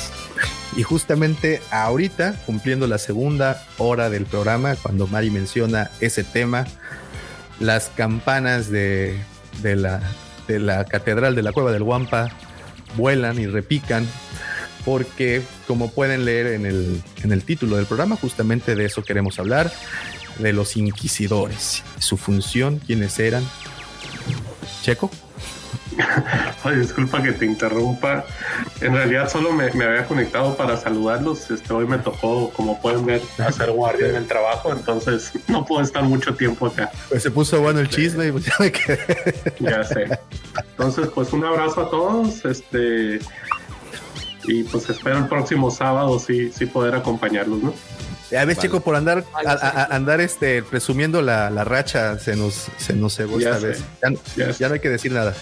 Abrazo, Exacto. Checo, suerte. Cuídate, Checo. Cuídense mucho. Nos vemos. Bye. Bye. Eh, los Inquisidores. Qué tema. Qué personajes. Eh, los conocimos, creo que la primera vez antes de los cómics fue en Rebels, ¿correcto? ¿O fueron primero en los cómics? No, Rebels fue lo primero, ¿no? No, como Sí, antecedente, hay antecedente de Legends, ¿no? Yo sí, buscando antecedentes de los de los inquisidores, porque yo también, es decir, los conocí. Creo que la primera vez que lo vi fue en las Clone Wars, que creo que es la primera vez que aparecen. Pero los inquisidores se mencionan por primera vez en el año 1981 en el radiodrama de Star Wars, ¿sí? que fue eh, escrito por Brian Daley. Eh, el radiodrama de Star Wars fue una emisión radial eh, dividida en capítulos y si se edita toda sobre A New Hope. Y después, posteriormente, se hizo con, con el Imperio y con el regreso del Jedi. Si se editan, digamos, los, los capítulos, si se unen, son una transmisión radial de aproximadamente seis horas, donde obviamente hubo que extender eh, bastante los eventos que ocurrían en la película. Y ahí yo la verdad no, no lo he escuchado, pero están, está este, el registro escrito de que ahí aparecen mencionados por primera vez los inquisidores como eh, ayudantes de Palpatine, usuarios del lado oscuro, ¿no? ayudantes del, imperio. Eh, y bueno, y después particularmente a mí, digamos, ¿no? Como, como antecedentes de los inquisidores, ¿no? Es decir, nosotros sabemos que los, eh, los Sith se manejaban siempre por la regla de dos, esta regla que fue impuesta por eh, Darth Bane para eh, llevar a los Sith a su verdadero potencial, pero después, a medida que, eh, una vez que Darth Bane sale de escena y muere, este, los Sith que lo siguieron este, no fueron respetando mucho la regla del 2. ¿no? Este, esto lo podemos ver inclusive en la novela de Dark Plagueis, donde Palpatine principalmente es uno de los que menos sigue esta regla y siempre tiene dos o tres este, acólitos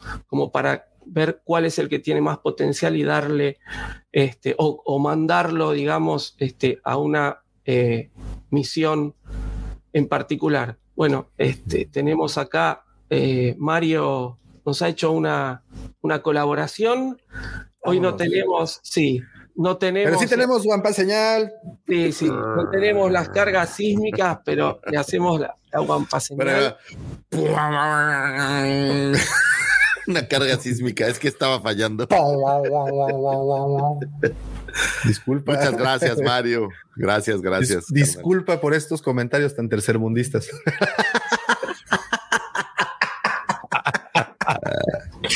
es que no tenemos a nuestro Whitezican favorito aquí, entonces. a nuestro Whitezican. producción, producción, fallas.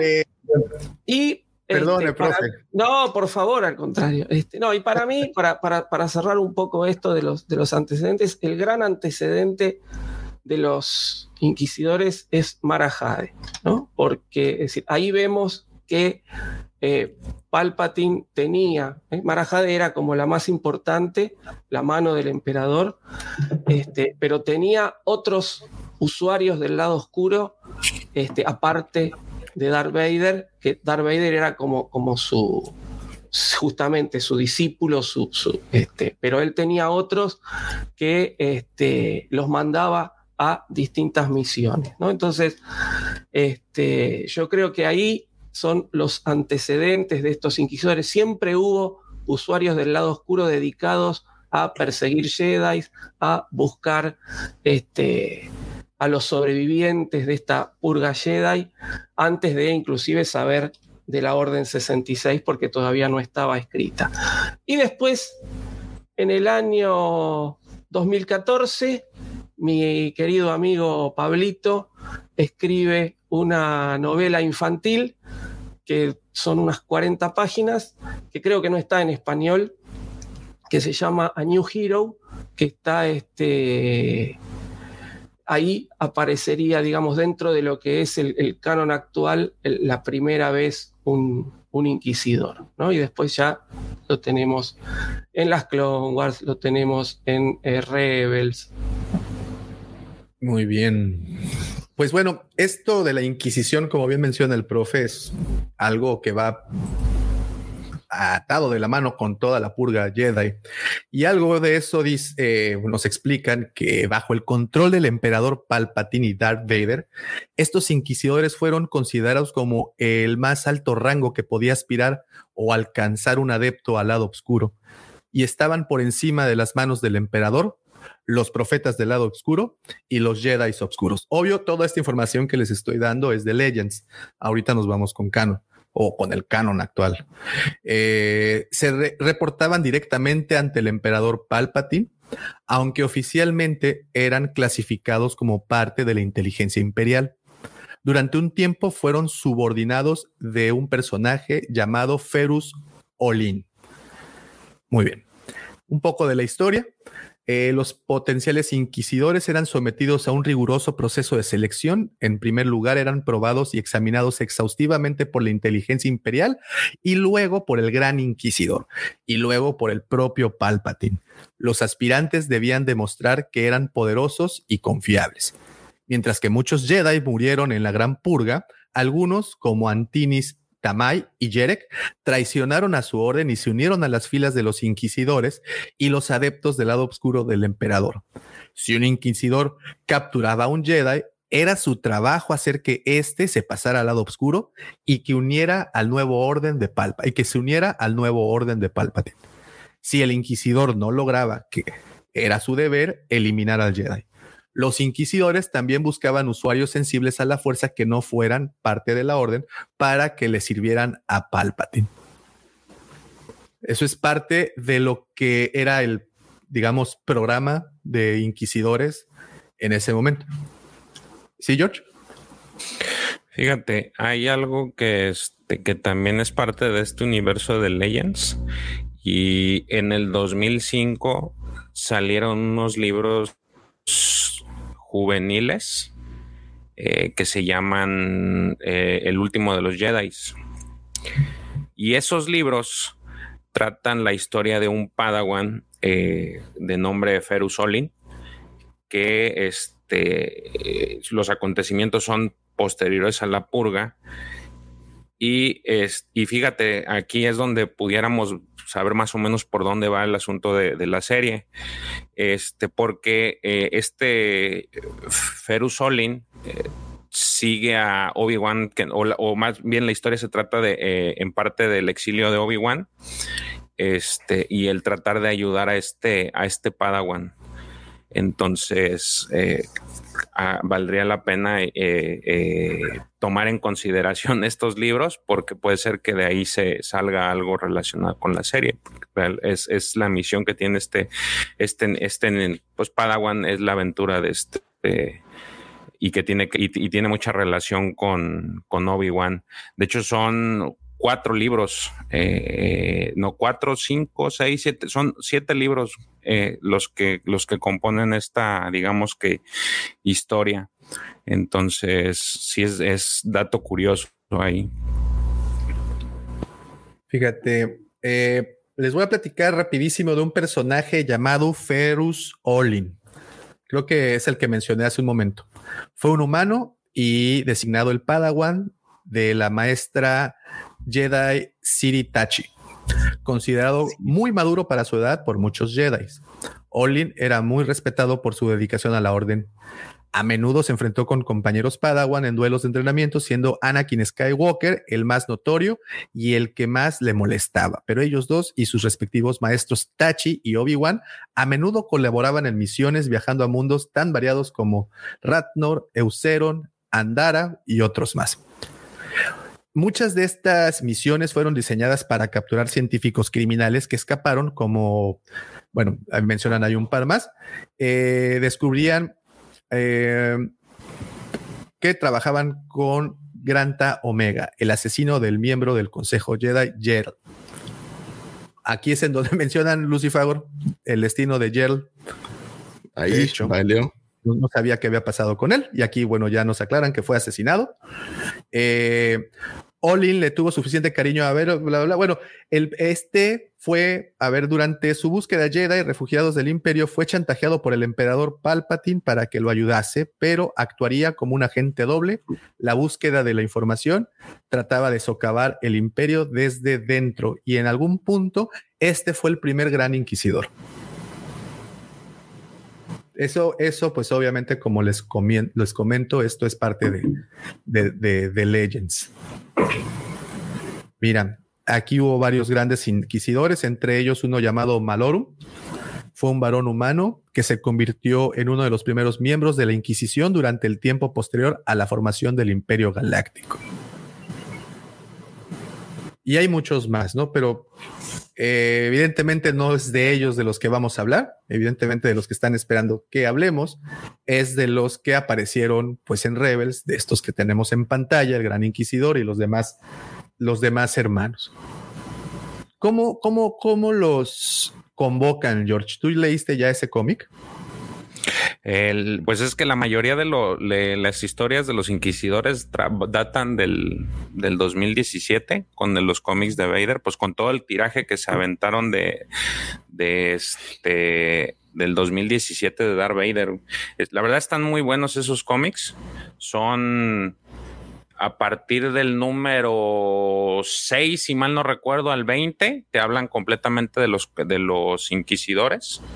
Este, y la historia que te manejan es que eh, hay unos cinco cómics de antecedentes, digo rápido, eh, Vader es mandado a, conseguir un sable, este, un sable de, luz, porque pues en ese momento no tiene.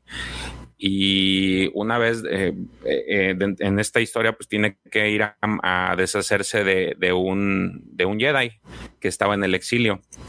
Eh, posteriormente ya que regresa, digo, no, no quiero spoilearles tanto para también estimular que los, lean, este, pero después de, después de que regresa de esta misión, eh, Vader efectivamente le llega ya según el victorioso porque pues trae su sable, pero Palpatine le, le, es cuando le asigna este, a los inquisidores. Antes de eso, pues él eh, siente una, ¿cómo se dice? Una sensación de que hay alguien por ahí y en el templo Jedi y es precisamente el gran inquisidor. Entonces ahí tienen, por ahí tienen una pelea. Eh, obviamente pues el gran inquisidor no es rival para Vader y cuando ya está a punto de, liquidarlo pues sale Sidious y le dice que pues él es, lo presenta, él es un gran, es el gran inquisidor y ahí es cuando Palpatine le asigna los inquisidores a Darth Vader. De hecho, el gran inquisidor está como que no le, no le parece la idea, porque pues él sentía que era, ya se tenía un sentido de pertenencia en ese entonces. Recordemos, digo, que el gran inquisidor fue en su momento uno de los protectores del, templo Jedi, de estos guardias, guardias eh, del templo Jedi, y que nunca estuvo a gusto porque era una persona que quería conocer más información, o sea, era, era este, este tipo de persona, este paguan hambriento por, por sabiduría y siempre la maestra Yocastanu le, le denegó la, le denegó esa, ese permiso de poder acceder a mayor información de la que,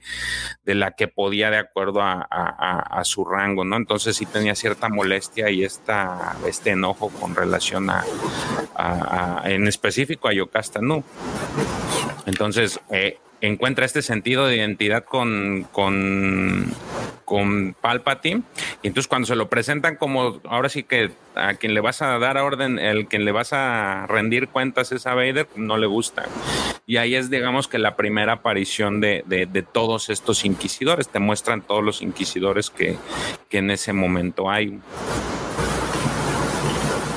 Ah, ah, a ver. No te muestran. Te Aparecen.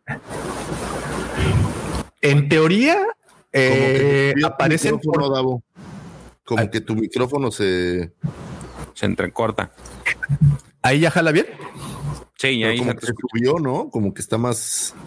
¿Más alto? No, está bien. Ya, ahí estás. Sí, se bien. ¿No le subiste tú el Sí, se, escucha bien. Se te escucha. Ah, muy bien. Eh, la primera aparición oficial de los inquisidores es en un pequeño libro ilustrado de Rebels llamado A New Hero que fue publicado el 5 de agosto del 2014. es el, librito de Pablo, ese. Sí, ese es el que mencionaba el. el Saluda a Pablo. A usted le ha gustado el libro, ¿va, prof? La porra te No, no, no lo leí porque no está, no está, en, no está en español, no llegó acá a, a mi país y no, no, no he podido encontrar una, una edición en, la, en las redes como para darle una ojeada, pero, pero no, no, no está editado en español. Ese es el problema. Cuando no están editados en español es más son más difíciles de, encontrar. Eh, eran 10 hermanos, ¿correcto? Al momento. Ah, son, pues se supone que son 10. Sí, sí, sí. Son 10. Son 10. O sea, lo que se ha registrado Diez, son eh, de 10. esos 10, dos son los que no están, digamos que no están numerados. Ok. Tenemos al décimo. Aparte eran bien ojetes, porque el décimo, el sexto, no les podían poner un nombre. Digo, eran bien ingeniosos para Darth Fíjate Vader, hay algo, hay algo Darth curioso. Sidious, el décimo, hermano. Hay algo curioso ahí de lo que mencionas y es que eh, todos los inquisidores efectivamente los conoces por número y ahora que salió el tráiler eh, se está rompiendo con esa con esa digamos que con ese estándar que traían porque se supone que eh, Moses Ingram es la tercera hermana, si mal eh, recuerdo, si no recuerdo mal, es ya la están nombrando como la tercera hermana. Este, y, eh, pero la llaman re, este, Reba. Y es ahí donde tenemos ese, digamos que ese golpe, porque eh, sí se habían nombrado de forma numérica y ahorita sí ya le están dando un nombre. Pese a que todos, hay algunos que sí tienen su nombre, eh, están nombrados con, con, o sea, sí tienen un nombre, cambiaron ahora sí a, a- por un, por un número. Este, Oye, y George, se les nombra, en, por ejemplo, en los cómics, en todos los cómics se les nombra George. con, con número. George, George, George, perdón por interrumpirte, pero nos llegó información de inteligencia. Eh, señor Lucifago, lo solicitan en el Buró de Alta Seguridad del Imperio. No sé qué habrás dicho. Tengo que irme. Me, me está el SAT allá afuera diciéndonos que no pagamos nuestro registro de límpida automático. Voy a arreglarlo. Les mando un abrazo, muchachos. de- Gracias. Los ve el sábado. Perdón, perdón, perdón. Nos vemos. Vamos a, vamos a cambiarle ahora, en vez de G, ahora va a ser con J, la cueva del Juanpa. A ver si así ya no nos. Y le, le llamo a Juan Pazurita, ¿no? Mira, tengo una idea millonaria, papá. Muy bien. Eh, ok, perdón, George, te interrumpí. No, nada más era, era ese dato curioso que a esta inquisidora ya le están poniendo un nombre, Reba, mientras que a todos los demás inquisidores pues se les pone, se les conoce el Pero se le ha puesto el, el nombre en, la, o sea, en las entrevistas es donde ha salido, porque en el tráiler no la mencionan como Reba. No, sí, o sea, en las, en, Entonces, en las entrevistas. Posi- eh, ajá, pues, casi posiblemente nos han dado el nombre porque de alguna forma van a sacarla, eh, tal vez ella mencionándose como su vida pasada, no sabemos, pero sí es cierto lo que dicen, son 10, pero a, cier- o sea, a ciencia cierta no sabemos cuántos hay, pueden haber más, ¿no? Da esa posibilidad. Entonces, igual ya sabemos que quienes no van a aparecer. O sea, al menos el sexto hermano no va a aparecer sí o sí porque ya Ahsoka ha salido con sus dos sables purificados. Entonces, ese de ahí ya no va. Entonces, más o menos nos dan pistas y cómo van a llevarlo con Reba y con todos los, los demás que puedan aparecer. Ahora, no sé si a ustedes les gustaría que nos empezaran a mostrar más inquisidores o si les gustaría que solamente nos quedáramos con los 10. No, más, más, más, más. Por eso es que creo que va a ser tan buena añadidura. Ahora, sabemos de los inquisidores, pero pensando como en este, en este organigrama, yo creo que también los inquisidores debieron haber tenido eh, ayudantes, ¿no? O parte como un staff que, que ahí les echara la mano. Eso, eso va a estar interesante, ver si eran ellos mismos los que. ¿Sí, en, los cómics, en los cómics los ayudan soldados clon a los inquisidores. Es decir, eh, a, la misión va o van de a dos o tres inquisidores o va un Ah, inquisidor con un grupo de, este, de soldados clon que lo apoyan. de Ahí hecho, quería llegar. este, a mí me, me- es decir, me resultaron mucho más atractivos los cómics que la participación en, en Rebels o en, o en Clone Wars de los inquisidores. Me, Justo me- me ahí gustó mucho más la, la profundidad que se le dio al- a estos personajes en los, en los cómics de Vader, ¿no? Creo que es en la serie, por ahí George me puede ayudar un poco más. En la serie En la de del Vader, 2015, El ¿no? Señor Oscuro, ¿no? En la del 2015 creo que fue donde, donde más se, le, se les dio importancia, ¿sí? Y, quería llegar a este punto porque, una, tenemos a los troopers de la purga, los Porch Troopers, Troopers, Porch Troopers, eh, que me gustaría, obviamente, verlos en la, en la serie. Creo que eh, a ellos sí me gustaría que los, digo, sería pos- una posibilidad ver a estos personajes que vimos en el videojuego Fallen Order, pues también ver a algunos cuantos acompañando a los, a los inquisidores. Eh, bueno, el décimo hermano, previamente conocido como Proset Dives, fue un eh, Miraluca sensible a la fuerza que sirvió en el Imperio Galáctico como miembro de la Inquisición. Antes del reinado del emperador Palpis, Dips tenía el rango de maestro Jedi durante el tiempo de la Orden. Durante las guerras clon, Dips fue enviado a una misión a Hisrich, donde eh, su fe sobre el papel de Jedi como guardián de la paz entró en conflicto con sus nuevas responsabilidades como agentes generales de las Fuerzas Armadas de la República. Y aquí las guerras clon, recuerdan que platicábamos de Geonosis, cómo en ese momento algunos Jedi desertaron de la orden porque dejaron de creer en la naturaleza de la orden misma. Y ese fue el caso entonces que llevó a algunos de los inquisidores a convertirse al lado oscuro, ¿no? Sí, de hecho, por ejemplo, lo que te decía, el gran inquisidor no, no, más bien él, él fue el caso de que no quería porque le negaron todo. Y esta, la novena hermana era sensible a la, era muy sensible a, al, a las personas, o sea, podía tener, eh, controlar las, ver las sensaciones de las personas y como que darse cuenta de muchas cosas, pero también decía que no era, pues, eh, no era como que de un alto rango tampoco. Eh, entonces no, La novena hermana. Tiene que ver con. Sí, de, de hecho, en, en, uno de estos cómics eh, hay un cómic que es la. mandan justamente a la novena hermana y al sexto hermano a cazar unos Jedi que están en, Moncala. Y, ahí la novena hermana se encuentra con, un, con el líder, digamos, de este grupo de Jedi que los van matando de a uno y quedan al final dos, queda el líder y otro más. se llama Ferrenbar. Ferrenbar, justamente. Ella lo reconoce y entonces él se aprovecha de eso, él está rodeado por la novena hermana, el sexto hermano y una serie de soldados clones, y como lo reconocen, le, reconocen el nombre, porque él hasta entonces como que venía ocultando el nombre, él se aprovecha de eso y les hace ver a los clones que estos, la novena hermana y el sexto hermano eran antiguos Jedi y les hace ejecutar la Orden 66. Entonces los clones se le ponen en contra a los inquisidores y él aprovecha para, para seguir escapando. De hecho, ahí. Ese, es buenísimo. O sea, me encantó el hecho que lo haya, haya volteado todo. Esa, esa parte del cómic también me encantó un montón. Y al final, pues, termina muriendo. Y ahí es donde recuperan. O sea, mejor dicho, ahí se le toma el, sable. Entonces. Para. Ajá, perdón, perdón, perdón. No, está bien, sí. Sí, sí, Ahí, ahí es donde muere el décimo hermano. El décimo. De hecho, él muere por los, perdón, por los Push Troopers, porque sí, efectivamente, este Ferrenbar lo que hace es, es ese, pues se supone que era un Padawan y luego ahí también como que te lo cambian y que era un Jedi porque se convierte en, maestro Jedi porque se convierte de, de Verla, que es la, la, la Padawan que él trae en ese momento y que después tiene, ahorita el año pasado la volvieron a retomar en, el, en los cómics de Star Wars.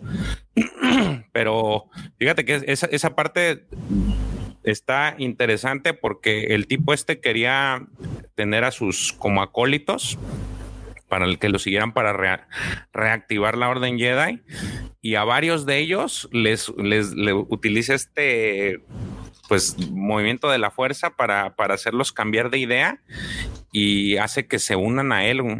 Eh, digamos que este mal uso de la fuerza los atrae y, durante todo ese, ese arco vas viendo cómo cada uno de estos que muere te, dan un flashback de, qué fue lo que sucedió para tener esa animadversión por el imperio o para que él, este Ferrenbar llegara a ellos. Entonces, en ese momento en donde están estos tres este, eh, inquisidores, él eh, hace que los, los Purge Troopers que, que, venían con ellos se les volteen y los empiecen a, atacar. Muere el décimo hermano y ahí es donde también la, la novena hermana pierde un pie porque se lo corta el sexto hermano. Antes, este, como ven así toda la toda la balacera que le están tirando, pues en una de esas le corta el pie para que él pueda escapar y salir de, de, de la, de esa, pues ahora sí que de esa batalla. Oigan, ok, eh, la novena hermana, para los que no la ubiquen y sobre todo para los que estén escuchando la versión podcast, eh, la novena hermana pues era la más grande, la más, eh, una muy parecida a Hulk. Una de hecho, ¿no? Es como, es muy, muy grande. Dowitting, es correcto. La, la Fue última conocida que en las, en las fotos. imágenes, así es. Sí. Eh, y también la vimos en el juego Jedi Fallen Order y bueno, ha tenido ahí apariciones. Eh, ella se llamaba Masana Tait, Masana Tide. Como bien menciona George, fue eh, una Dowitting que de antaño sirvió también en la Orden Jedi antes de unirse al Imperio Galáctico como miembro de la Inquisición. En los primeros días de la era imperial, la novena hermana acompañó a Vader, al sexto hermano y al décimo hermano al planeta Moncala, lo que comentaban, para cazar al Jedi Ferren Bar. Eh, más adelante acompañó a la segunda hermana a cazar a Cal Kestis, que es lo que vemos o como vimos que apareció ahí en el, en el juego de Jedi Fallen Order, eh, que pues fue la otra, otra ocasión que la vimos. Eh, después tenemos al octavo hermano. Eh, el octavo hermano fue a él, ¿Recuerdan dónde lo vimos por primera vez? En los cómics, pero sale también en Rebels. En Rebels, ¿verdad? En el capítulo El crepúsculo del aprendiz. De hecho, ese es el que el, es el, según yo, es el helicópterito. El que empieza con ese desmadre del helicóptero, ¿verdad? Sí. El que da inicio a los helicópteros. Eh, este, bueno, ok. Y ese el episodio aparece, perdón, en la segunda temporada, episodio 21 y 22 de Rebels, de la segunda temporada. Eh, un poco de este hermano. Eh, el octavo hermano fue un hombre saltador tereliano, sensible a la fuerza y un miembro de la Inquisición que participó en la persecución de la rebelión creciente. Recibió la misión de perseguir y asesinar a Maul en Malacor, pero poco después conoció su derrota. Muy bien. Ese es el octavo hermano. Eh, la séptima hermana, ah, ya, se me perdió. La séptima hermana. Es- Es una miriliana. Así es. Es la que decía, Que aparece en Rebels. Es la que decían que era la, la que era Barry Sofe. La, Barry. la no, la que decían era la otra, ¿no? No. La de Fallen Order. Es la segunda hermana. La segunda es la que decían que era Barris. Y al final ya se, nos dijeron que pues ya no. que, que pues no, que siempre no. La séptima hermana fue una inquisidora, como bien menciona George, Miriliana, que sirvió al Imperio Galáctico y operaba como cazadora de Jedi en los años previos a la batalla de Yavin. El Lord Sith Darth Vader le encargó que rastreara a Ahsoka Tano, una figura prominente en la rebelión contra el Imperio. Después de la muerte del Gran Inquisidor, la séptima hermana buscó el reemplazo como la líder eh, de, de esa Inquisición. En el cuarto año antes de la batalla de Yavin, la séptima hermana entró en conflicto directo con los espectros. ¿Quiénes son los espectros? ¿Se acuerdan? Los espectros. No, ahí, ahí no me acuerdo, tendría que ponerme a, a buscar. No, la verdad que no. no. Tampoco, la verdad. No sé cuáles espectros.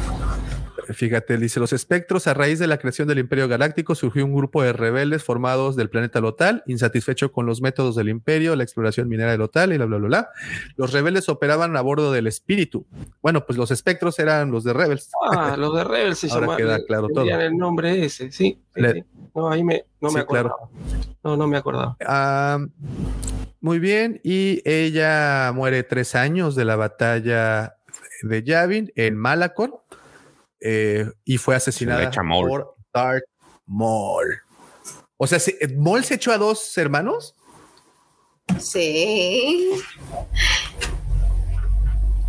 Sí, en ese, el uno muere, pues uno muere, se cae, creo, si mal no recuerdo, y los otros sí se los echa Mol. El sexto hermano, previamente conocido como Bill Valen, fue un miembro de la Inquisición. El año siguiente a las guerras clon, el sexto hermano y el resto de los inquisidores buscaron niños, bueno, todo lo mismo de siempre. Eh, acompañó a la novena hermana y al décimo hermano al planeta Moncala. Bueno, él fue el que fue parte de, de eso que ya habíamos platicado. Y este fue asesinado por Ahsoka Tano durante el levantamiento en Rada. De hecho, de hecho, él, él es de los primeros que son ed- reeducados por Vader y le va mal porque le corta el brazo. Él es el, el primero que, que sufre cuando le dice, le dice Palpatine a, a, Darth Vader que él se va a encargar de ellos y pues él decía que no estaban preparados, que pues eran, pues les daba a entender que eran muy inferiores y los pone a prueba y, y, y, pues no, a él le corta el brazo y a la novena hermana pareciera que lo, la corta por la mitad porque digo en la en la viñeta parece parece así, este, pero no, aparentemente solo la Ah, Me da mucha risa. Me da mucha risa esa relación de Vader con los inquisidores. Se me hace muy parecida a la relación que tenía Grievous con los droides. Ah, y ese, ¿No lo ese, ese, ese, de- ese hermano muere, sí, efectivamente muere en manos de, de Ahsoka cuando pues le revienta la, le revienta el sable de este hace que explote el, el- el- los cristales en, en los cristal, el cristal de su o los cristales de su lightsaber y así muere, pero muere después, así es que digo yo, no si pudiera, si pudiera decir que a lo mejor puede salir en, en la serie, yo creo que sí, porque la serie creo que se ubica cinco años después y este, el libro de Ahsoka, pues son 18 años después, me parece, de la batalla de Mira, Yavin. mira lo que, lo que dice Carlos. Un saludote, Carlos, hasta España. Saludos a todos los miembros también de la fosa del Rancor. Todos los inquisidores tienen algún miembro mutilado por Vader para recordarles el apego, o en este caso el desapego, ¿no? no se aferren Es a lo que- material. Es que Vader, eso, yo la verdad que el, el libro de Ahsoka no, no lo leí, pero en los cómics se ve eh, esa relación que él, él no los quiere a los, a los No, no, no. inquisidores. Este, lo deja muy en claro. este, y, y él ve en, en los inquisidores justamente antiguos Jedi y los, se, se quiere deshacer de ellos. No lo hace por, porque, bueno, el emperador no se lo permite, pero cada vez que puede, o los mutila, o inclusive llega a matar a dos. Que Es es- por eso- son los, esos dos, esos cómics, esos dos cómics son los que más me gustan de todas esas. series. Ma- mata a los dos que no tienen número. A los dos que no tienen número. La esta Y- y por eso era-. Era mi comparación de que se me figura mucho la relación de Vader con los inquisidores como la de que tiene Grievous con los droides, que para él son desechables, son y tenía esta como enojo, ¿no? Grievous con los droides y bueno, en el caso que les recordaba obviamente parte de su ser. Y creo que Vader tiene algo mismo algo muy parecido con estos cuates, ¿no? Con los inquisidores. Les recordaban ahí algo de lo que de lo que fueron. El quinto hermano es justamente a quien vemos caminando en el teaser de Obi-Wan ahí por las calles de, de, de Hong Kong, este, del 2032. Eh, es este que tiene como un casco que tenemos ahorita en pantalla en la parte superior, Derecha. esquina superior derecha, ¿correcto? Sí, Ese es el quinto hermano, el que tiene como un sombrero de Napoleón eh, volteado. él es el Eh, este, eh, el individuo que sería conocido como el quinto hermano, originalmente ocupó una posición dentro de la Orden Jedi y sobrevivió a la Orden 66. En algún momento después de que la República Galáctica fuese transformada en el Imperio Galáctico, fue incluido como grupo imperial de asesinos sensibles a la fuerza, conocido como la Inquisición. ¿Qué tenía la tarea? Bueno, como ya saben, de perseguir y acabar con los Jedi.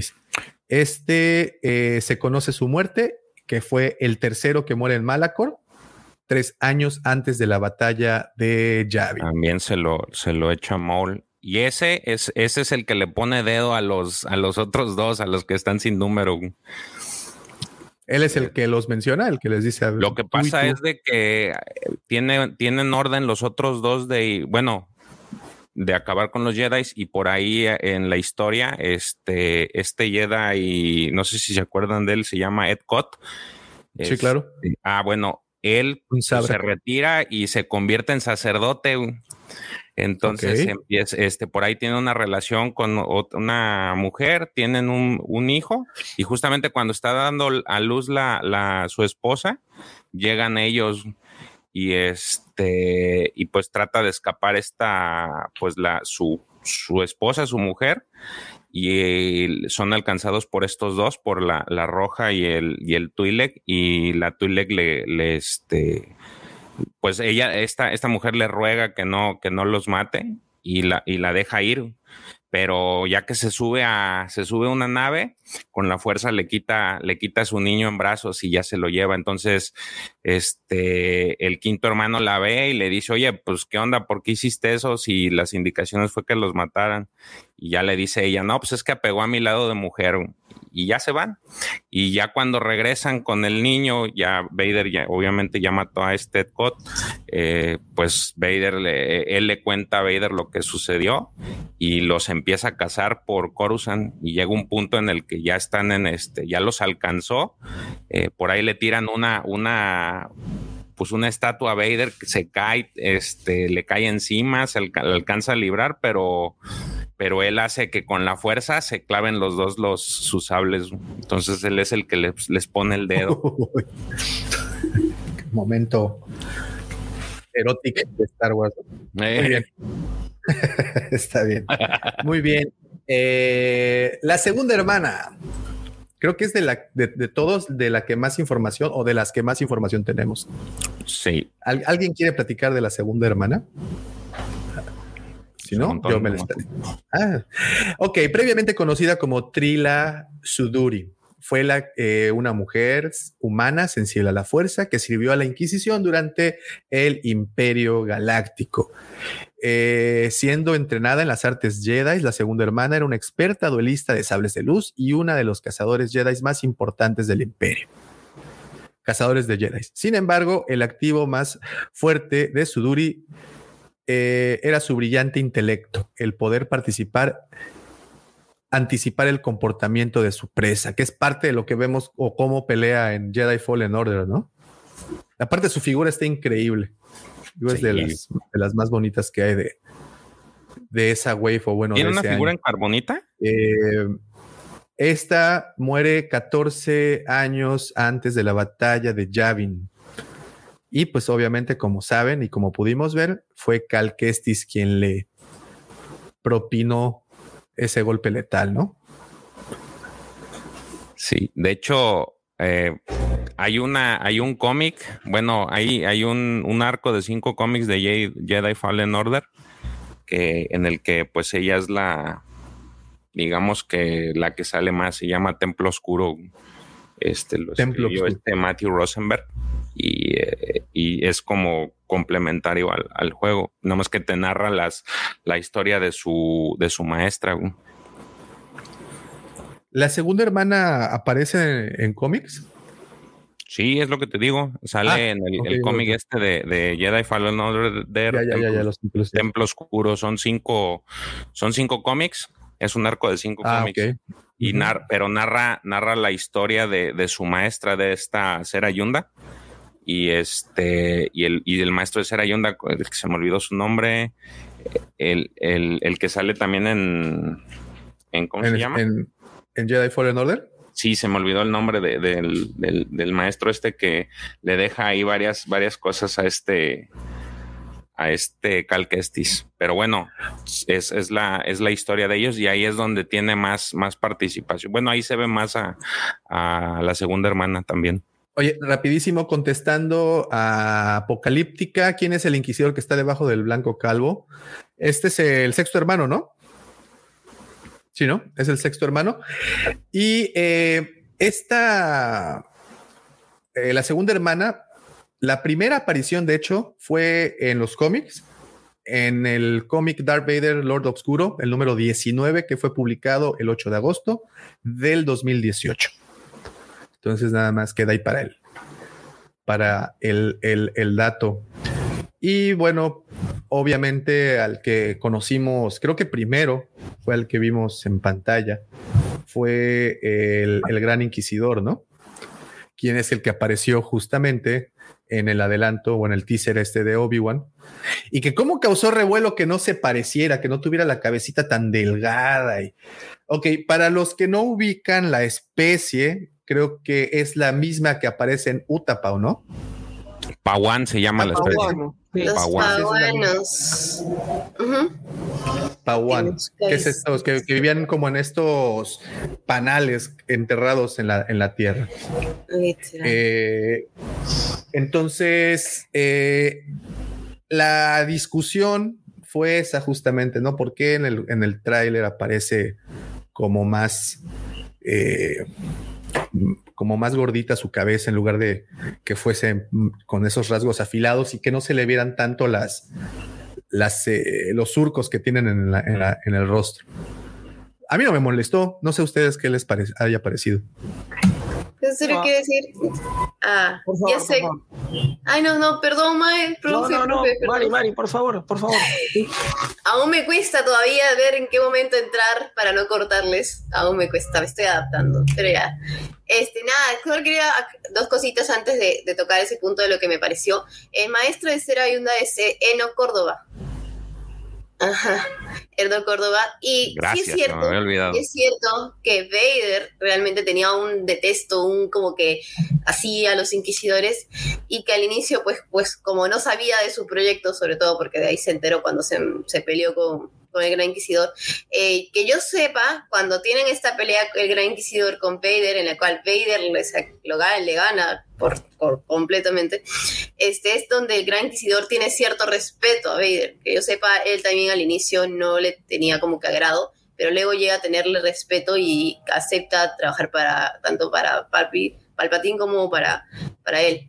Ah, y sobre lo que iba a decir sobre lo que vi su cabeza, la verdad, a mí eh, me sorprendió, nada más como que, ah, mira, porque sí queríamos verlo, ya se había rumoreado que iba a estar, quién iba a ser el actor, pero pues, eh, además, hasta salió fan arts y todo, entonces era como que, ah, me sorprendió que no, no lo tenga, como dicen, pero no, no me molestó. Mm, Es más, ya hemos visto que varias veces las adaptaciones del- de los digitales, o sea, de las animadas a live action, pues tienen ciertas diferencias, no van a ser iguales, igual como Cat Bane. A mí me encantó Cat Bane en live action, al menos.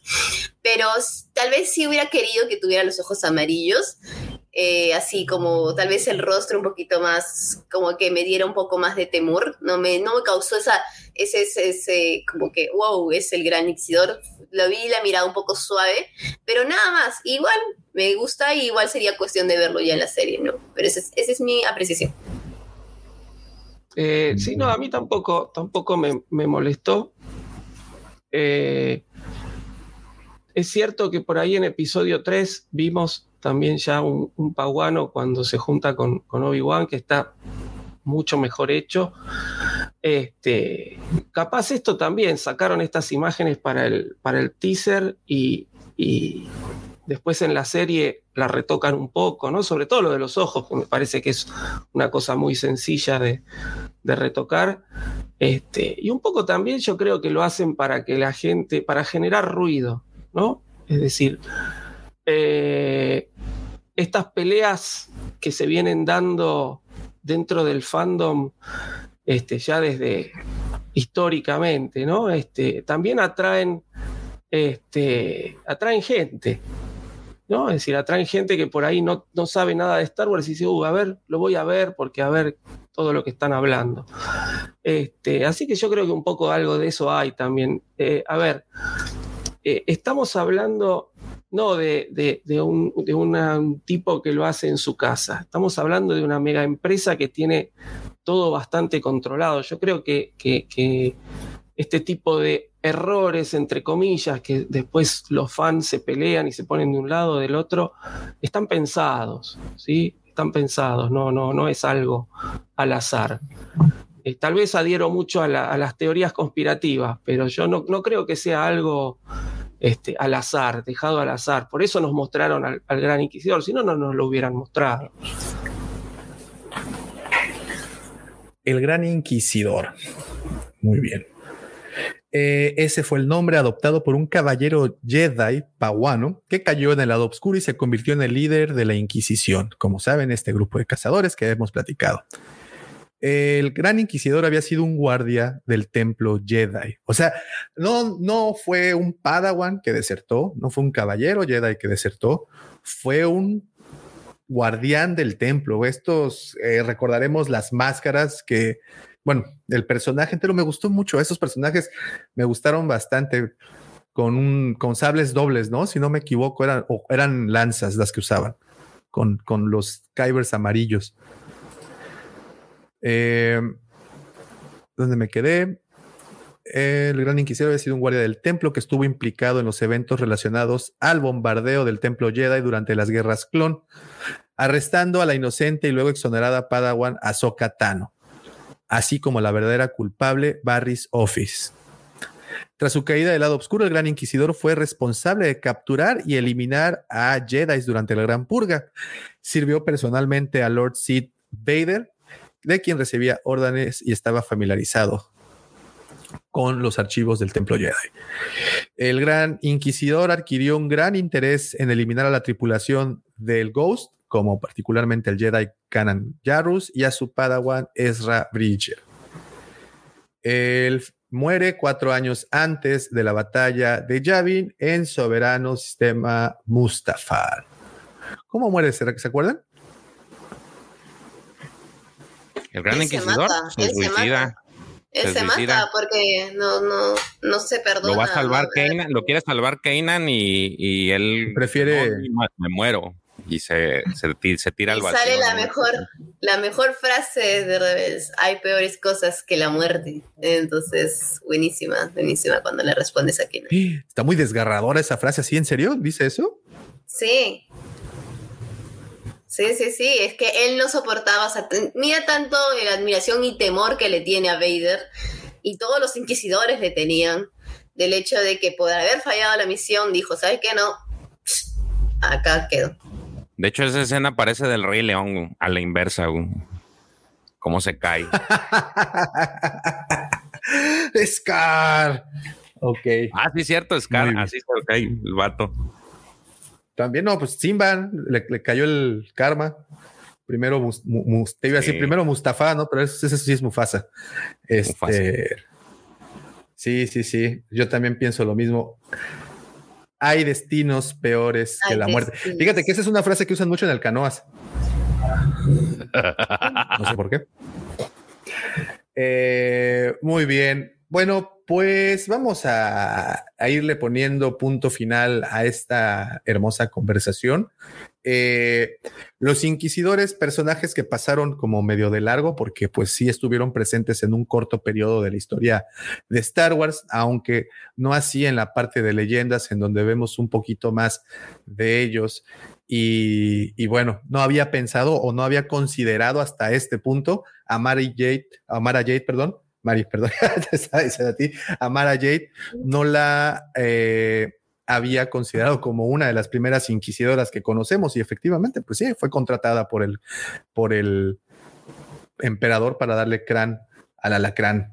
Y, y bueno, estos, estos en particular en el, en el canon actual o lo que sabemos, realmente en pantalla pues han aparecido poco o en un corto periodo. Los hemos visto en videojuegos y ahora vamos a ver en la serie live action a estos, al menos tres de ellos los vamos a conocer. Y aunque sabemos el destino de dos, vamos a ver qué le pasa al tercero, que en este caso es esta, ya habían dicho el nombre como 20 veces, eh, Reba, ¿verdad? Se llama. Reba. Reba, quien es la que aparece con un sable rojo ahí haciendo la suerte de, de duelista.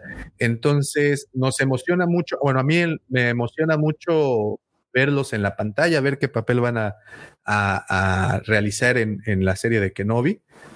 Me, da mucha curiosidad cómo se las ingeniará Kenobi para disuadirlos y que no representen un impacto, al menos en la vida de Luke, porque siento que de haberlos conocido, Luke los hubiera recordado pues todo el tiempo, entonces no lo encontraron evidentemente, pero me causa mucha curiosidad saber cómo logró disuadirlos al mismo tiempo sin darse él a conocer.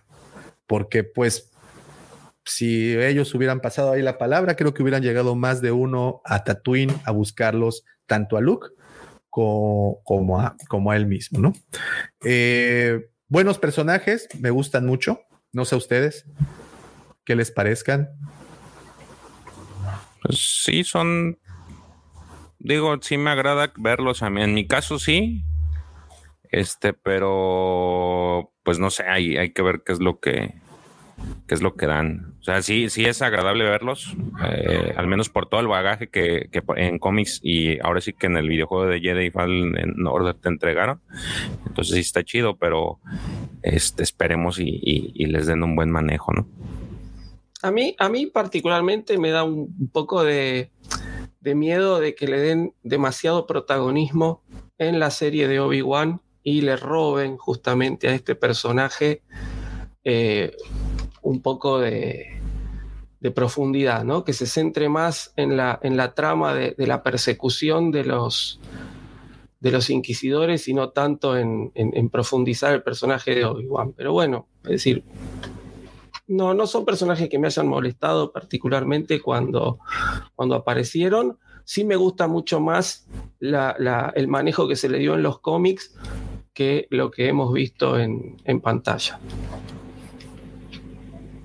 Sí, yo también creo, creo lo mismo. En cómics y en videojuegos, ¿no? También porque... No, el videojuego no lo jugué, ya me lo spoilearon todos porque, bueno, obvio, si no me lo pude comprar a esta altura, si no me lo pude comprar a esta altura, mala suerte, pero en algún momento lo, voy a comprar. Pero este, el videojuego no lo jugué, así que no, no tengo mucha idea de qué es lo que hacen, pero, pero los cómics sí me gustan mucho, particularmente lo que han hecho con estos personajes. The circle is now complete. When I left you, I was but the learner. Now I am the master.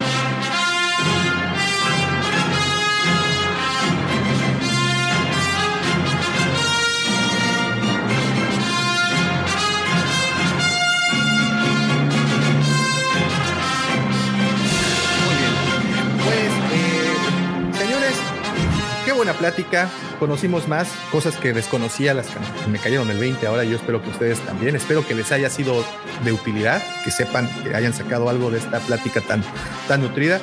Muchísimas gracias a todos los que desde temprano estuvieron conectados, gracias por todos los comentarios, saben que esos comentarios nutren monstruosamente el contenido de este podcast. Se los agradecemos de verdad de corazón. Gracias a los que nos apoyaron ahí con los superchats. Giovanni, como siempre, aguante. Eh, también tuvimos por ahí otro superchat que se me perdió. Este, aquí está. También al buen Mario Tobar, que también ahí estuvo con nosotros. Muchísimas gracias. Gracias a todos los miembros que estuvieron por acá. Pero, como con todo el tiempo les digo, absolutamente nada de esto hubiera sido posible sin la participación, los comentarios puntuales, atinados, picantes y controvertidos de mis queridos amigos y compañeros, profe, Mari, George, muchísimas, muchísimas gracias de verdad. Pero no nos podemos despedir de esta transmisión sin antes, bueno, antes desearles un excelente fin de semana para todos los que están por acá o una excelente semana para todos los que nos estén escuchando vía podcast. Recuerden que este episodio se publica el día lunes desde tempranito por Spotify o cualquier distribuidor de audio. Estamos en Evox, estamos en iHeartRadio, Google Podcast, Apple Podcast. Ustedes búsquenos y nos encuentran. Si pueden, por favor, déjenos una reseña que nos ayuda muchísimo a llegar a más lugares. Si no han suscrito a este canal, por favor suscríbanse, dejen ese poderosísimo like que también nos ayuda muchísimo. Y antes de despedirnos, George, haznos el honor. Antes de despedirnos, no nos podemos ir sin desearles. Que la fuerza los acompañe.